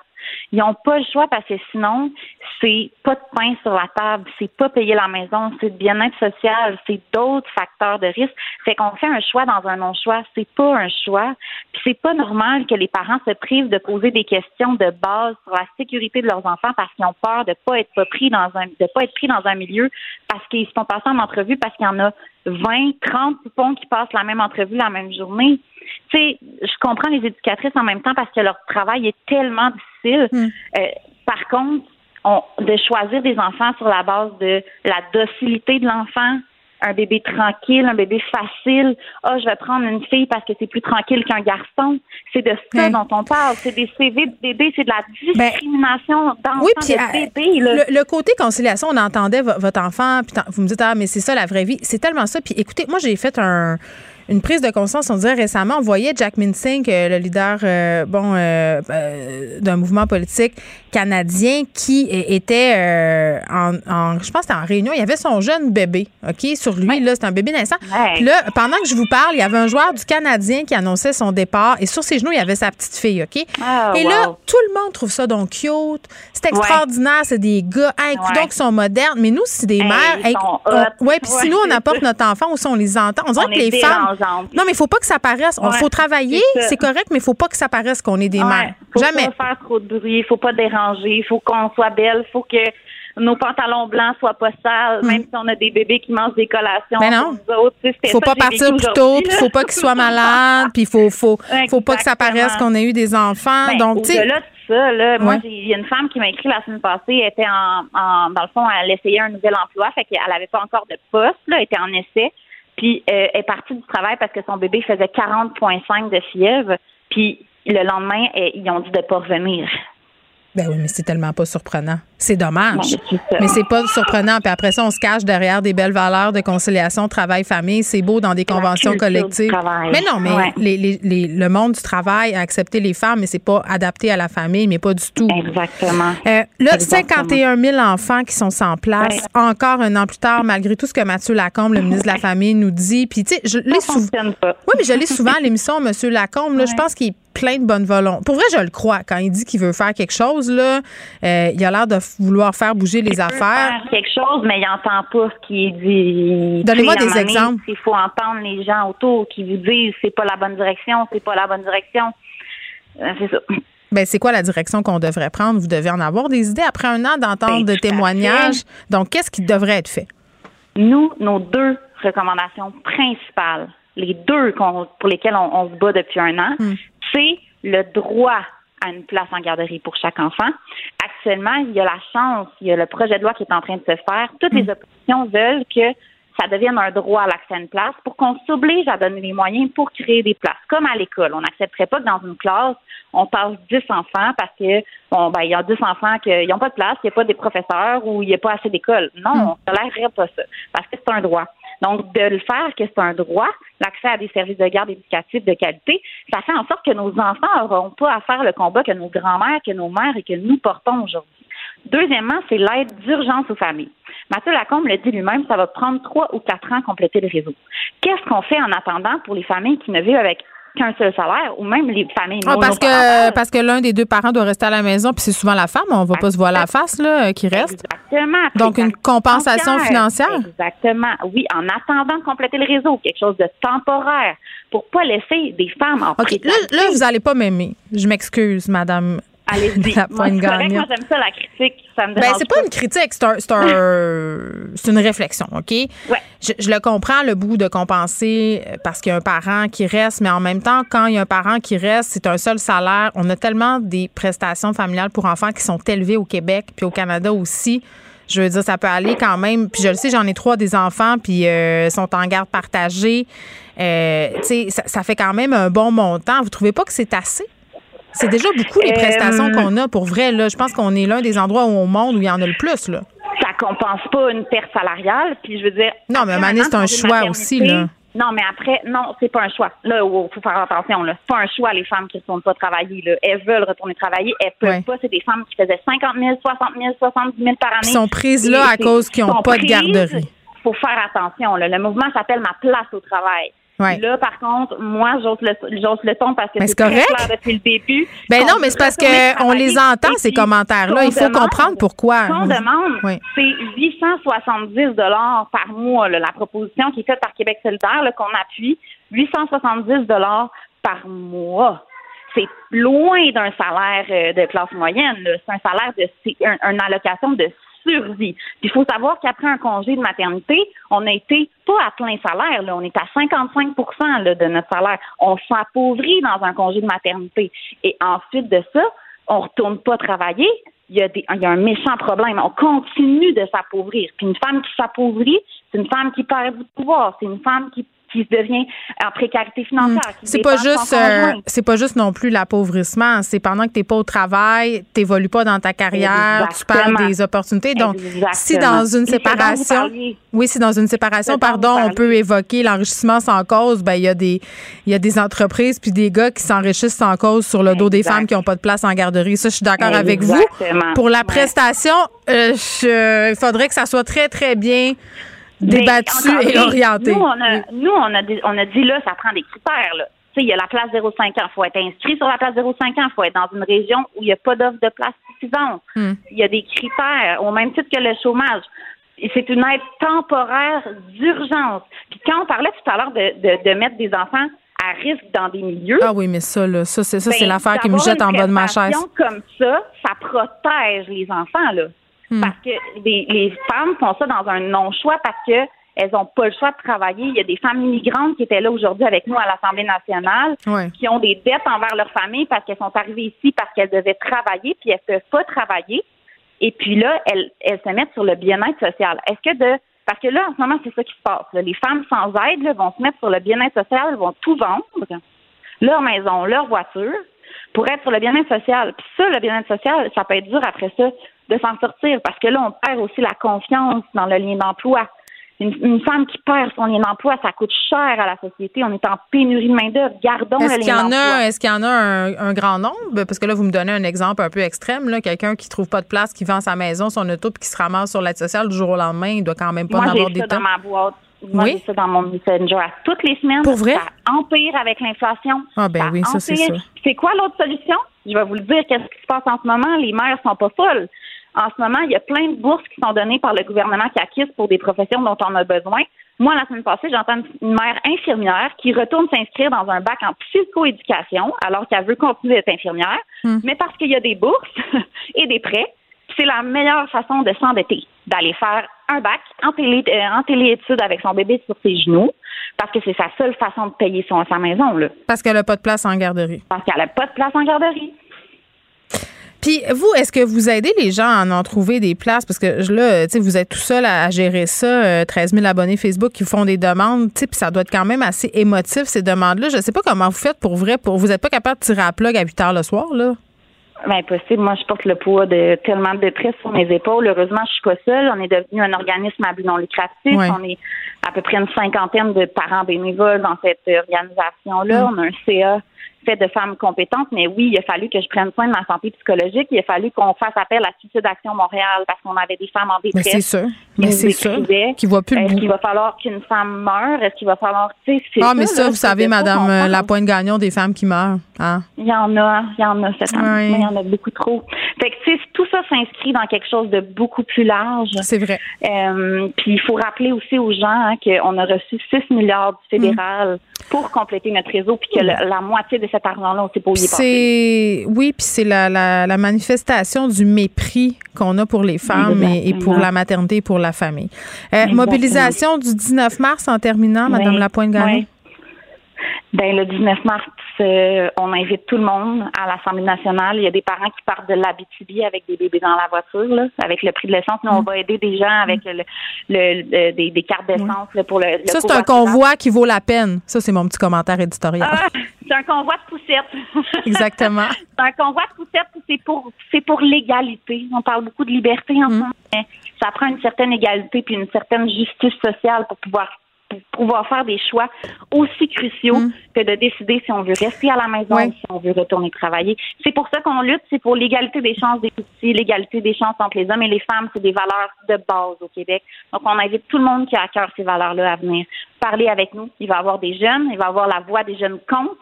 euh, un, un mouvement qui est pour euh, Oui, le- le scolaire. dans les écoles. Il va y avoir des mouvements de femmes aînées aussi, euh, des regroupements de femmes immigrantes. On est très inclusives dans, dans nos valeurs, puis je pense Très que bien. c'est ce qu'on va réaliser samedi, là, qu'on est tous ensemble là-dedans. Je vais vous souhaiter qu'il y ait beaucoup de gens, qu'il y ait beaucoup d'hommes alliés aussi. Je pense que les hommes euh, ressentent et ont besoin de participer aussi à ce mouvement-là. Myriam Lapointe Gagnon, qui est porte-parole euh, et fondatrice du mouvement Ma place au travail. Déjà un an, bravo et malheureusement, c'est ce que j'ai envie de vous dire. Merci Myriam. Merci. On n'a pas le choix, c'est pour nos enfants, alors je te. Merci pour ce que vous faites. Bye Joignez-vous à la discussion. Appelez ou textez le 187 Cube Radio 1877 827 2346. Hello. Cube Radio. Les rencontres de l'heure. Chaque heure, une nouvelle rencontre. Nouvelle rencontre. Les rencontres de l'heure. À la fin de chaque rencontre, soyez assurés que le vainqueur, ce sera vous. Cube Radio. Une radio pas comme les autres. Mon Dieu, c'était bien lourd cette affaire-là. Salut Léa. Salut! Mathieu est pas là. On a fait jouer une promo euh, avec des vainqueurs puis toutes sortes d'affaires. Mais nous, euh, il n'y aura aucun vainqueur. Nous serons, euh, on, on, on sera, on deux. On sera deux vaincrices. On deux aujourd'hui et nous sacherons. On va sacher. Écoute, un, un truc euh, qui, qui c'est drôle parce que ça a attiré notre attention à toutes les deux. Je lisais ça un matin dans le journal de Montréal, puis je me disais, bah, je suis pas vraiment surprise. Deux tiers des Canadiens à l'aise d'avoir moins d'interactions sociales. On dirait qu'avec ce qu'on a appris pendant la pandémie sur les gens, moi aussi, je suis à l'aise d'en avoir moins des interactions sociales. Ouais. Oui. Peut-être que ça a déjà filtré euh, une partie de notre, notre, notre, notre cercle. Mais ouais, euh, il y a près de 66 des Canadiens qui disent qu'ils se sentiraient plus à l'aise d'avoir moins d'interactions sociales qu'avant la pandémie, euh, puis qui seraient, ils sont heureux de ça en fait. Donc, j'imagine que les gens s'obligeaient à voir du monde qu'au fond, Moi, c'est ça. ça. leur pas tant de voir. Je pense que c'est ça que, que les gens ont réalisé. C'est que toutes les, les conventions obligées, les petits maudits 5 à 7 où tu vas puis que ça tente pas d'aller, là, puis tu dis, ah, mais ça va être bon pour ma carrière que salut, à lui, moi, elle. Les réunions qui finissent plus, les parties de famille. Tout ça, on a pu dire bye bye. Ben, c'est ça que ça a fait. Je veux dire, on a été obligé de le faire à cause de à cause du virus.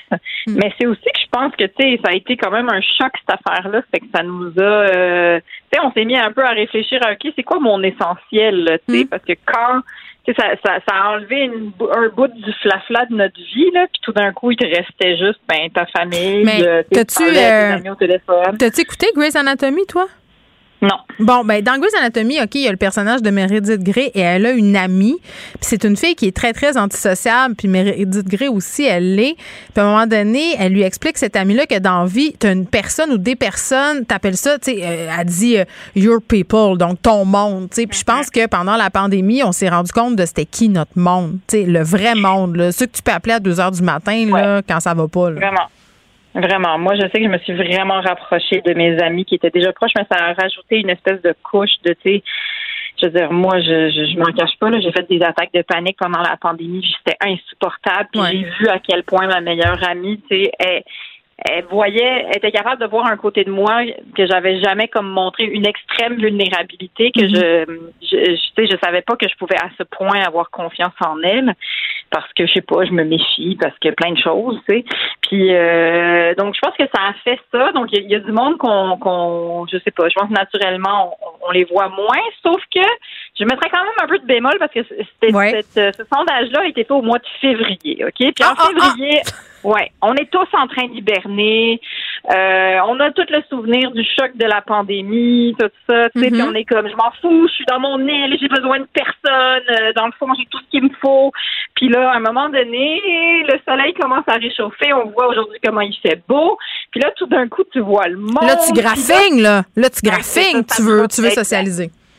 Exact. Donc, tu sais, je, je- j'ai l'impression que c'est parce que aussi, on est, c'est confortable de voir personne aussi. C'est confrontant de voir du monde, tu de, de, de brasser des idées, de sortir de sa petite zone de confort. Mais Fait tu as que- tellement raison. Puis, tu sais, je, je vais dire, euh, j'ai parlé de mon confinement qui a duré trois semaines. Puis, moi, j'ai eu la chance quand même de travailler avec mes collègues ici tout le long de la pandémie. Puis, j'ai sous-estimé l'apport que ça avait de voir des gens. Parce que oui, c'est vrai que je voyais pas mes amis puis tout ça, mais tu sais, on est tellement devenus proches avec euh, les, les, les gens qui travaillent ici parce que c'était les seules personnes qu'on voyait. Fait que, tu sais, Ben oui. on se racontait un peu, on était ensemble là-dedans. Fait que ça, ça a vraiment soudé l'équipe. Puis après ça, tu te dis, OK, tu sais, là, quand j'étais trois semaines tout seul chez nous, puis que là, je voyais personne pour vrai, je me disais, tu sais, pour, ça a eu des effets sur ma santé mentale. Tu parlais de crise de panique. J'étais chez nous en anxiété majeure, puis je me disais, Ben oui. c'est la fin du monde. Il n'y a plus de lumière au bout du tunnel.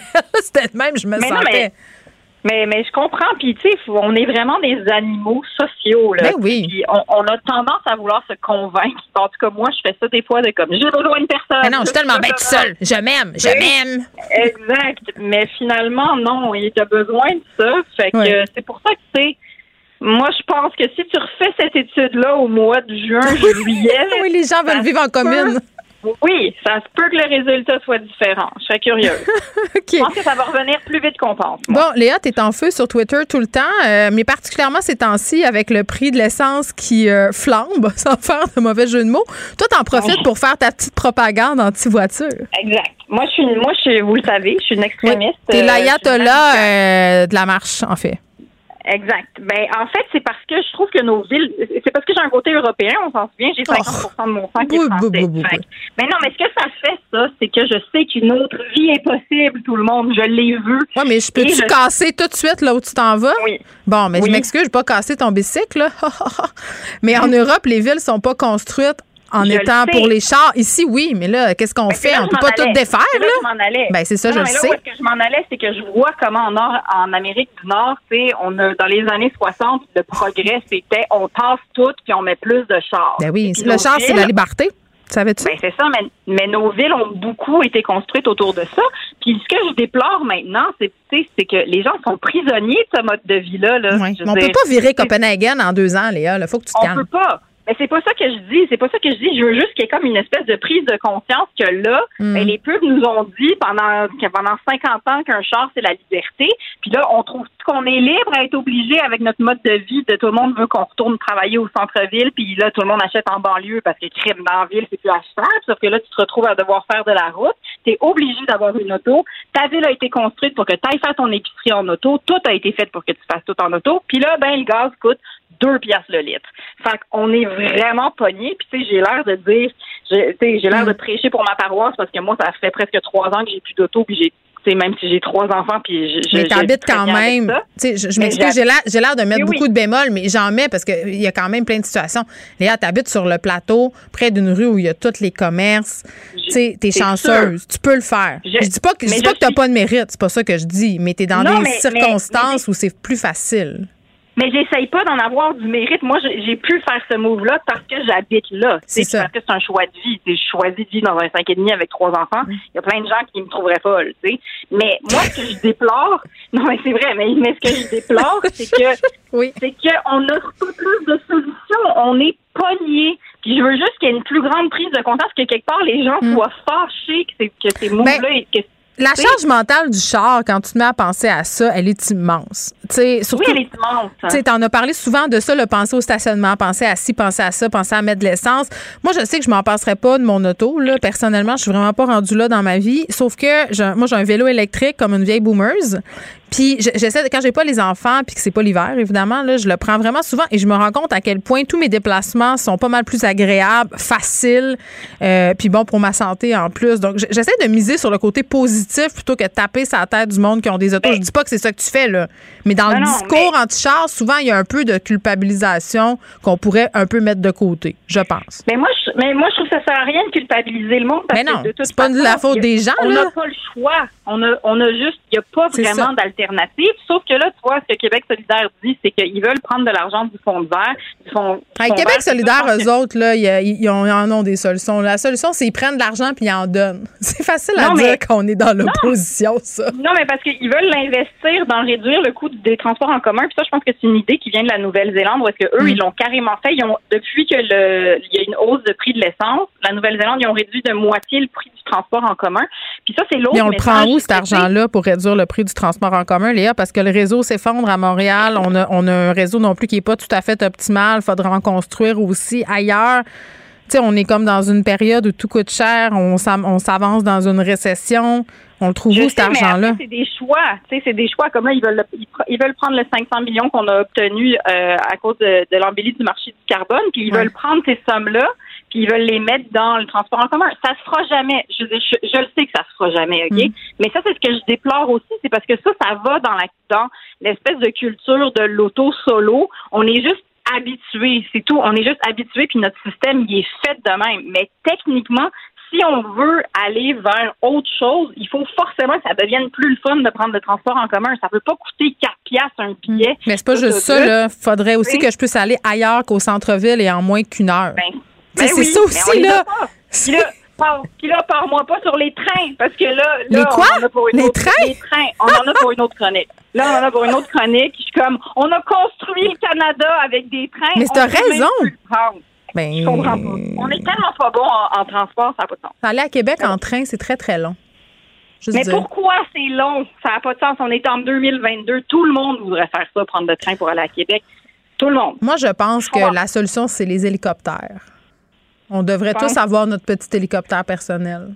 Est-ce que tes enfants, sur, une question complètement plus personnelle, est-ce que tes enfants parlent toujours du mot du mime TikTok, hélicoptère, hélicoptère? Ils disent ça tout le temps? Oui, mais il y a un moratoire. Il y a, il y a un moratoire sur, sur ce mime-là à la maison. Des fois, je deviens. euh, J'en je, peux plus. je pratique la censure euh, Fait domestique. que toi aussi, right? Toi aussi, tu l'entends? On est tous ça? dans le même bateau? Merci. On est tous dans le même mot du hélicoptère. On est tous dans le même char. OK, bye. À bientôt. Bye. Geneviève Peterson. Une animatrice pas comme les autres. Cube Radio. Culture et société.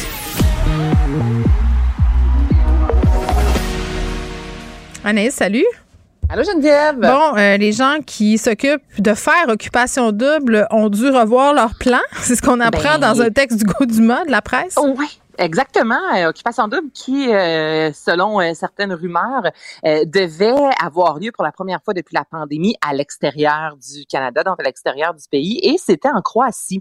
Les c- ouais, c'est 900 ça. Donc, kilomètres de la frontière euh, ukrainienne. Exactement. Donc, les deux maisons euh, se trouvaient à 900 km. Donc là, ben, on s'est posé des questions puis on s'est dit, honnêtement, on va, on veut que notre équipe, Ben on veut écoute, que tout imagine, imagine t'es un candidat puis on dit ben écoute, tu vas être à 900 km et connaissant la précision euh, de l'armée russe, il y a peut-être des chances que ça te pète sa tête, je sais pas. Mais tu vas frencher en Croatie, Geneviève. C'est ça l'affaire. Mais c'est qu'est-ce qui est poche? là, Ben la Croatie, c'est quand les même chances? Ben je, je le sais, c'est vraiment comme si la production était maudite. Tu sais, c'est incroyable. Là. Tu sais, je me disais, en- au début de la pandémie, bon, on se dit, on peut pas sortir à l'extérieur du Canada. On- dans deux ans, Mm. ça va aller mieux. La pandémie va être finie. Tu sais, puis c'est à ce moment-là, on avait dit à la production, ouais, mais après la pandémie, il va y avoir une guerre, donc vous ne pourrez aller à l'endroit que vous désirez. Tu sais, je veux dire, c'est vraiment, c'est rocambolesque, c'est incroyable. Donc là, il va falloir trouver un autre endroit. On s'entend en même temps que c'est pas les endroits qui manquent. Là, Non, mais la euh, Croatie, je trouvais que c'était intéressant parce que c'est une destination qui est montante, la Croatie. Moi, avant la fin de la pandémie, je regardais un peu pour aller en voyage, puis j'hésitais entre l'Italie et la Croatie. Je m'en faisais beaucoup parler. J'ai des amis qui étaient allés aussi. C'est Mhm. formidable là-bas, la gastronomie. Tu sais, c'est vraiment un beau pays qui est en train d'émerger sur la scène touristique à l'international. On sait qu'à chaque année, il y a comme des campagnes de pubs de pays, là, puis là, des destinations qui, boum, explosent. Puis là, je fais ça, je dis ça, puis on sait la gare, je me sens mal, ça y est. Mais voilà, Mais- tu sais, la Croatie, c'en est une. Écoute, c'est les joies du direct, Anaïs. Je te dirais? Mais tu as tout à fait raison, tu sais. Puis moi, c'est ce que j'aime de OD lorsque l'émission Voyage, là, on l'a vu aussi un peu avec euh, l'île de l'amour, c'est de nous faire découvrir aussi des destinations. La Croatie, ça Ben reste oui, moins connu c'est des que opérations marketing. Ils ont des Ben deals avec ces pays-là, les productions et tout. Donc, euh, ce Là, sera euh, pas la Croatie. J'ai ça hâte va de être voir où? est-ce qu'on va décider. Blainville, mais euh, Rawdon, Joliette, euh, la Pocatière? La Pocatière. Ça serait beau, la Pocatière sur mer. Je La. Pocatière sur mer. Les îles de la Madeleine. Il pourrait pas? faire. Ça serait. Ouais, c'est vrai le, que. le vent dans les cheveux 24 heures sur 24. Moi, j'aime tout, j'aime l'idée. Non, mais écoute, là, on s'entend, toi puis moi, là, c'est pas difficile de trouver une destination, mais ça aurait été agréable, la Croatie. Ça fait différent de ce qu'on a l'habitude de voir. J'ai rien contre la Grèce, moment donné, on les a On l'a vu, hein? C'est ça. On l'a vu. Passe Bon. à l'autre appel.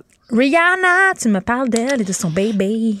Oui, ben Rihanna, là, Geneviève, qui euh, bouscule vraiment les codes vestimentaires euh, au niveau de la femme en ballon, donc la femme enceinte. Et euh, j'ai Oui. le droit de le dire parce que je m'appelais de même, moi, quand j'étais enceinte, j'étais en ballon. Hey, t'as le droit de tout gonflée. dire. Mais on est tellement enflé à la fin. Excuse-moi, mais tu gonfles comme que- une ballonne. Tu sais, ça, faut que t'assumes. On peut tout dire, faut juste en assumer les conséquences. Ça, c'est la partie Ben, je l'assume à 100 parce que, gars, on est enflé, qu'est-ce que tu veux? C'est ça Mm. qui se passe. Des fois, nos pieds rentrent même plus dans nos chaussures. Donc, rendu là. Mm. Et là, Rihanna, sur les tapis rouges notamment, euh, très souvent, on va voir des femmes avec des vêtements pas nécessairement si ajustés lorsqu'elles sont enceintes. La Geneviève et Rihanna arrivent sur les tapis rouges avec une approche, mais complètement différente où le ventre là est mis au premier plan, les petits tops qui viennent vraiment juste camoufler la poitrine avec des pantalons taille basse. Il y a certains internautes qui ont été fâchés de voir Ah, ça, mais là, ben oui. à quel point une femme veut être sexy Ah alors on est, on est encore dans, dans le mythe de la Vierge et de la putain. là. T'es Ben, une mère. T'es une mère, fait que là, ben écoute, euh, porte des chasubes, euh, puis rase-toi plus le tour de bras, puis ah ouais. Ben, exact. Non, mais moi, ça vient me fâcher. Là, Puis là il n'y a pas si longtemps Je dis ça, puis je me le rase même pas le tour de bras. Je veux dire, pourquoi je dis ça? C'est gratuit. Pourquoi je dis ça? Je sais pas. Mais tu sais, B, je dans cherche son le trouble après clip. Avec euh, Lizzo, je t'avais envoyé Rumors. C'est de toute beauté, Cardi B. Là. Écoute, là, elle a tout le ventre euh, coloré comme en or, un peu avec la poitrine. Il n'y a, rien qui soutient Oui. ses seins. Là, c'est vraiment juste comme du C'est la gravité, euh, Anaïs, qui C'est soutient la ses seins, tu savais ça? Exactement. Mais Marie-Mé, lorsqu'elle était enceinte au Québec, avait fait un shooting où elle portait un genre de veston en forme de cœur. Hey, je m'en rappelle. C'était euh, quasiment le bûcher pour elle. Ça, ça avait Hey, été. euh, C'était, elle s'était tellement fait rentrer dedans, là, Ouais. Geneviève, démolir, disant, ben, voyons donc qu'une femme enceinte ose porter des vêtements comme ça. Donc là, j'aime ça de voir Rihanna, puis ça vient, écoute, ça jase beaucoup, là, sur les médias sociaux, fait que ça Quand vient ça jase, ça jase sur les médias sociaux, Anaïs. ça, Ben, c'est ça sûr. tout le temps. Les gens sont pas Ouais, contents là-dessus, hein? Je sais pas si Les gens remarqué. sont pas contents, peut s'habiller comme elle veut, puis moi je trouve ça beau de voir, tu sais là, écoute le, le, le bedon de la femme enceinte, on n'est pas obligé de le camoufler en dessous d'une cape, tu comprends? Écoute, je vais, je vais redire, euh, et ce sera le titre encore de ma chronique de demain, malheureusement. Sacrons patience aux madames. On peut-tu avoir la paix, s'habiller comme on veut, montrer nos bobettes, lire des livres? Peux-tu faire ce que ça nous tente? Arrêter de vouloir nous rentrer bras, dans ça. des cases. Je me rase pas, puis j'aime ça être sexy. OK? Bye bye. Bye bye, Bye. les auditeurs. Je vous laisse avec Mario Dumont. Il s'assume aussi, Mario Dumont. À demain, 13h.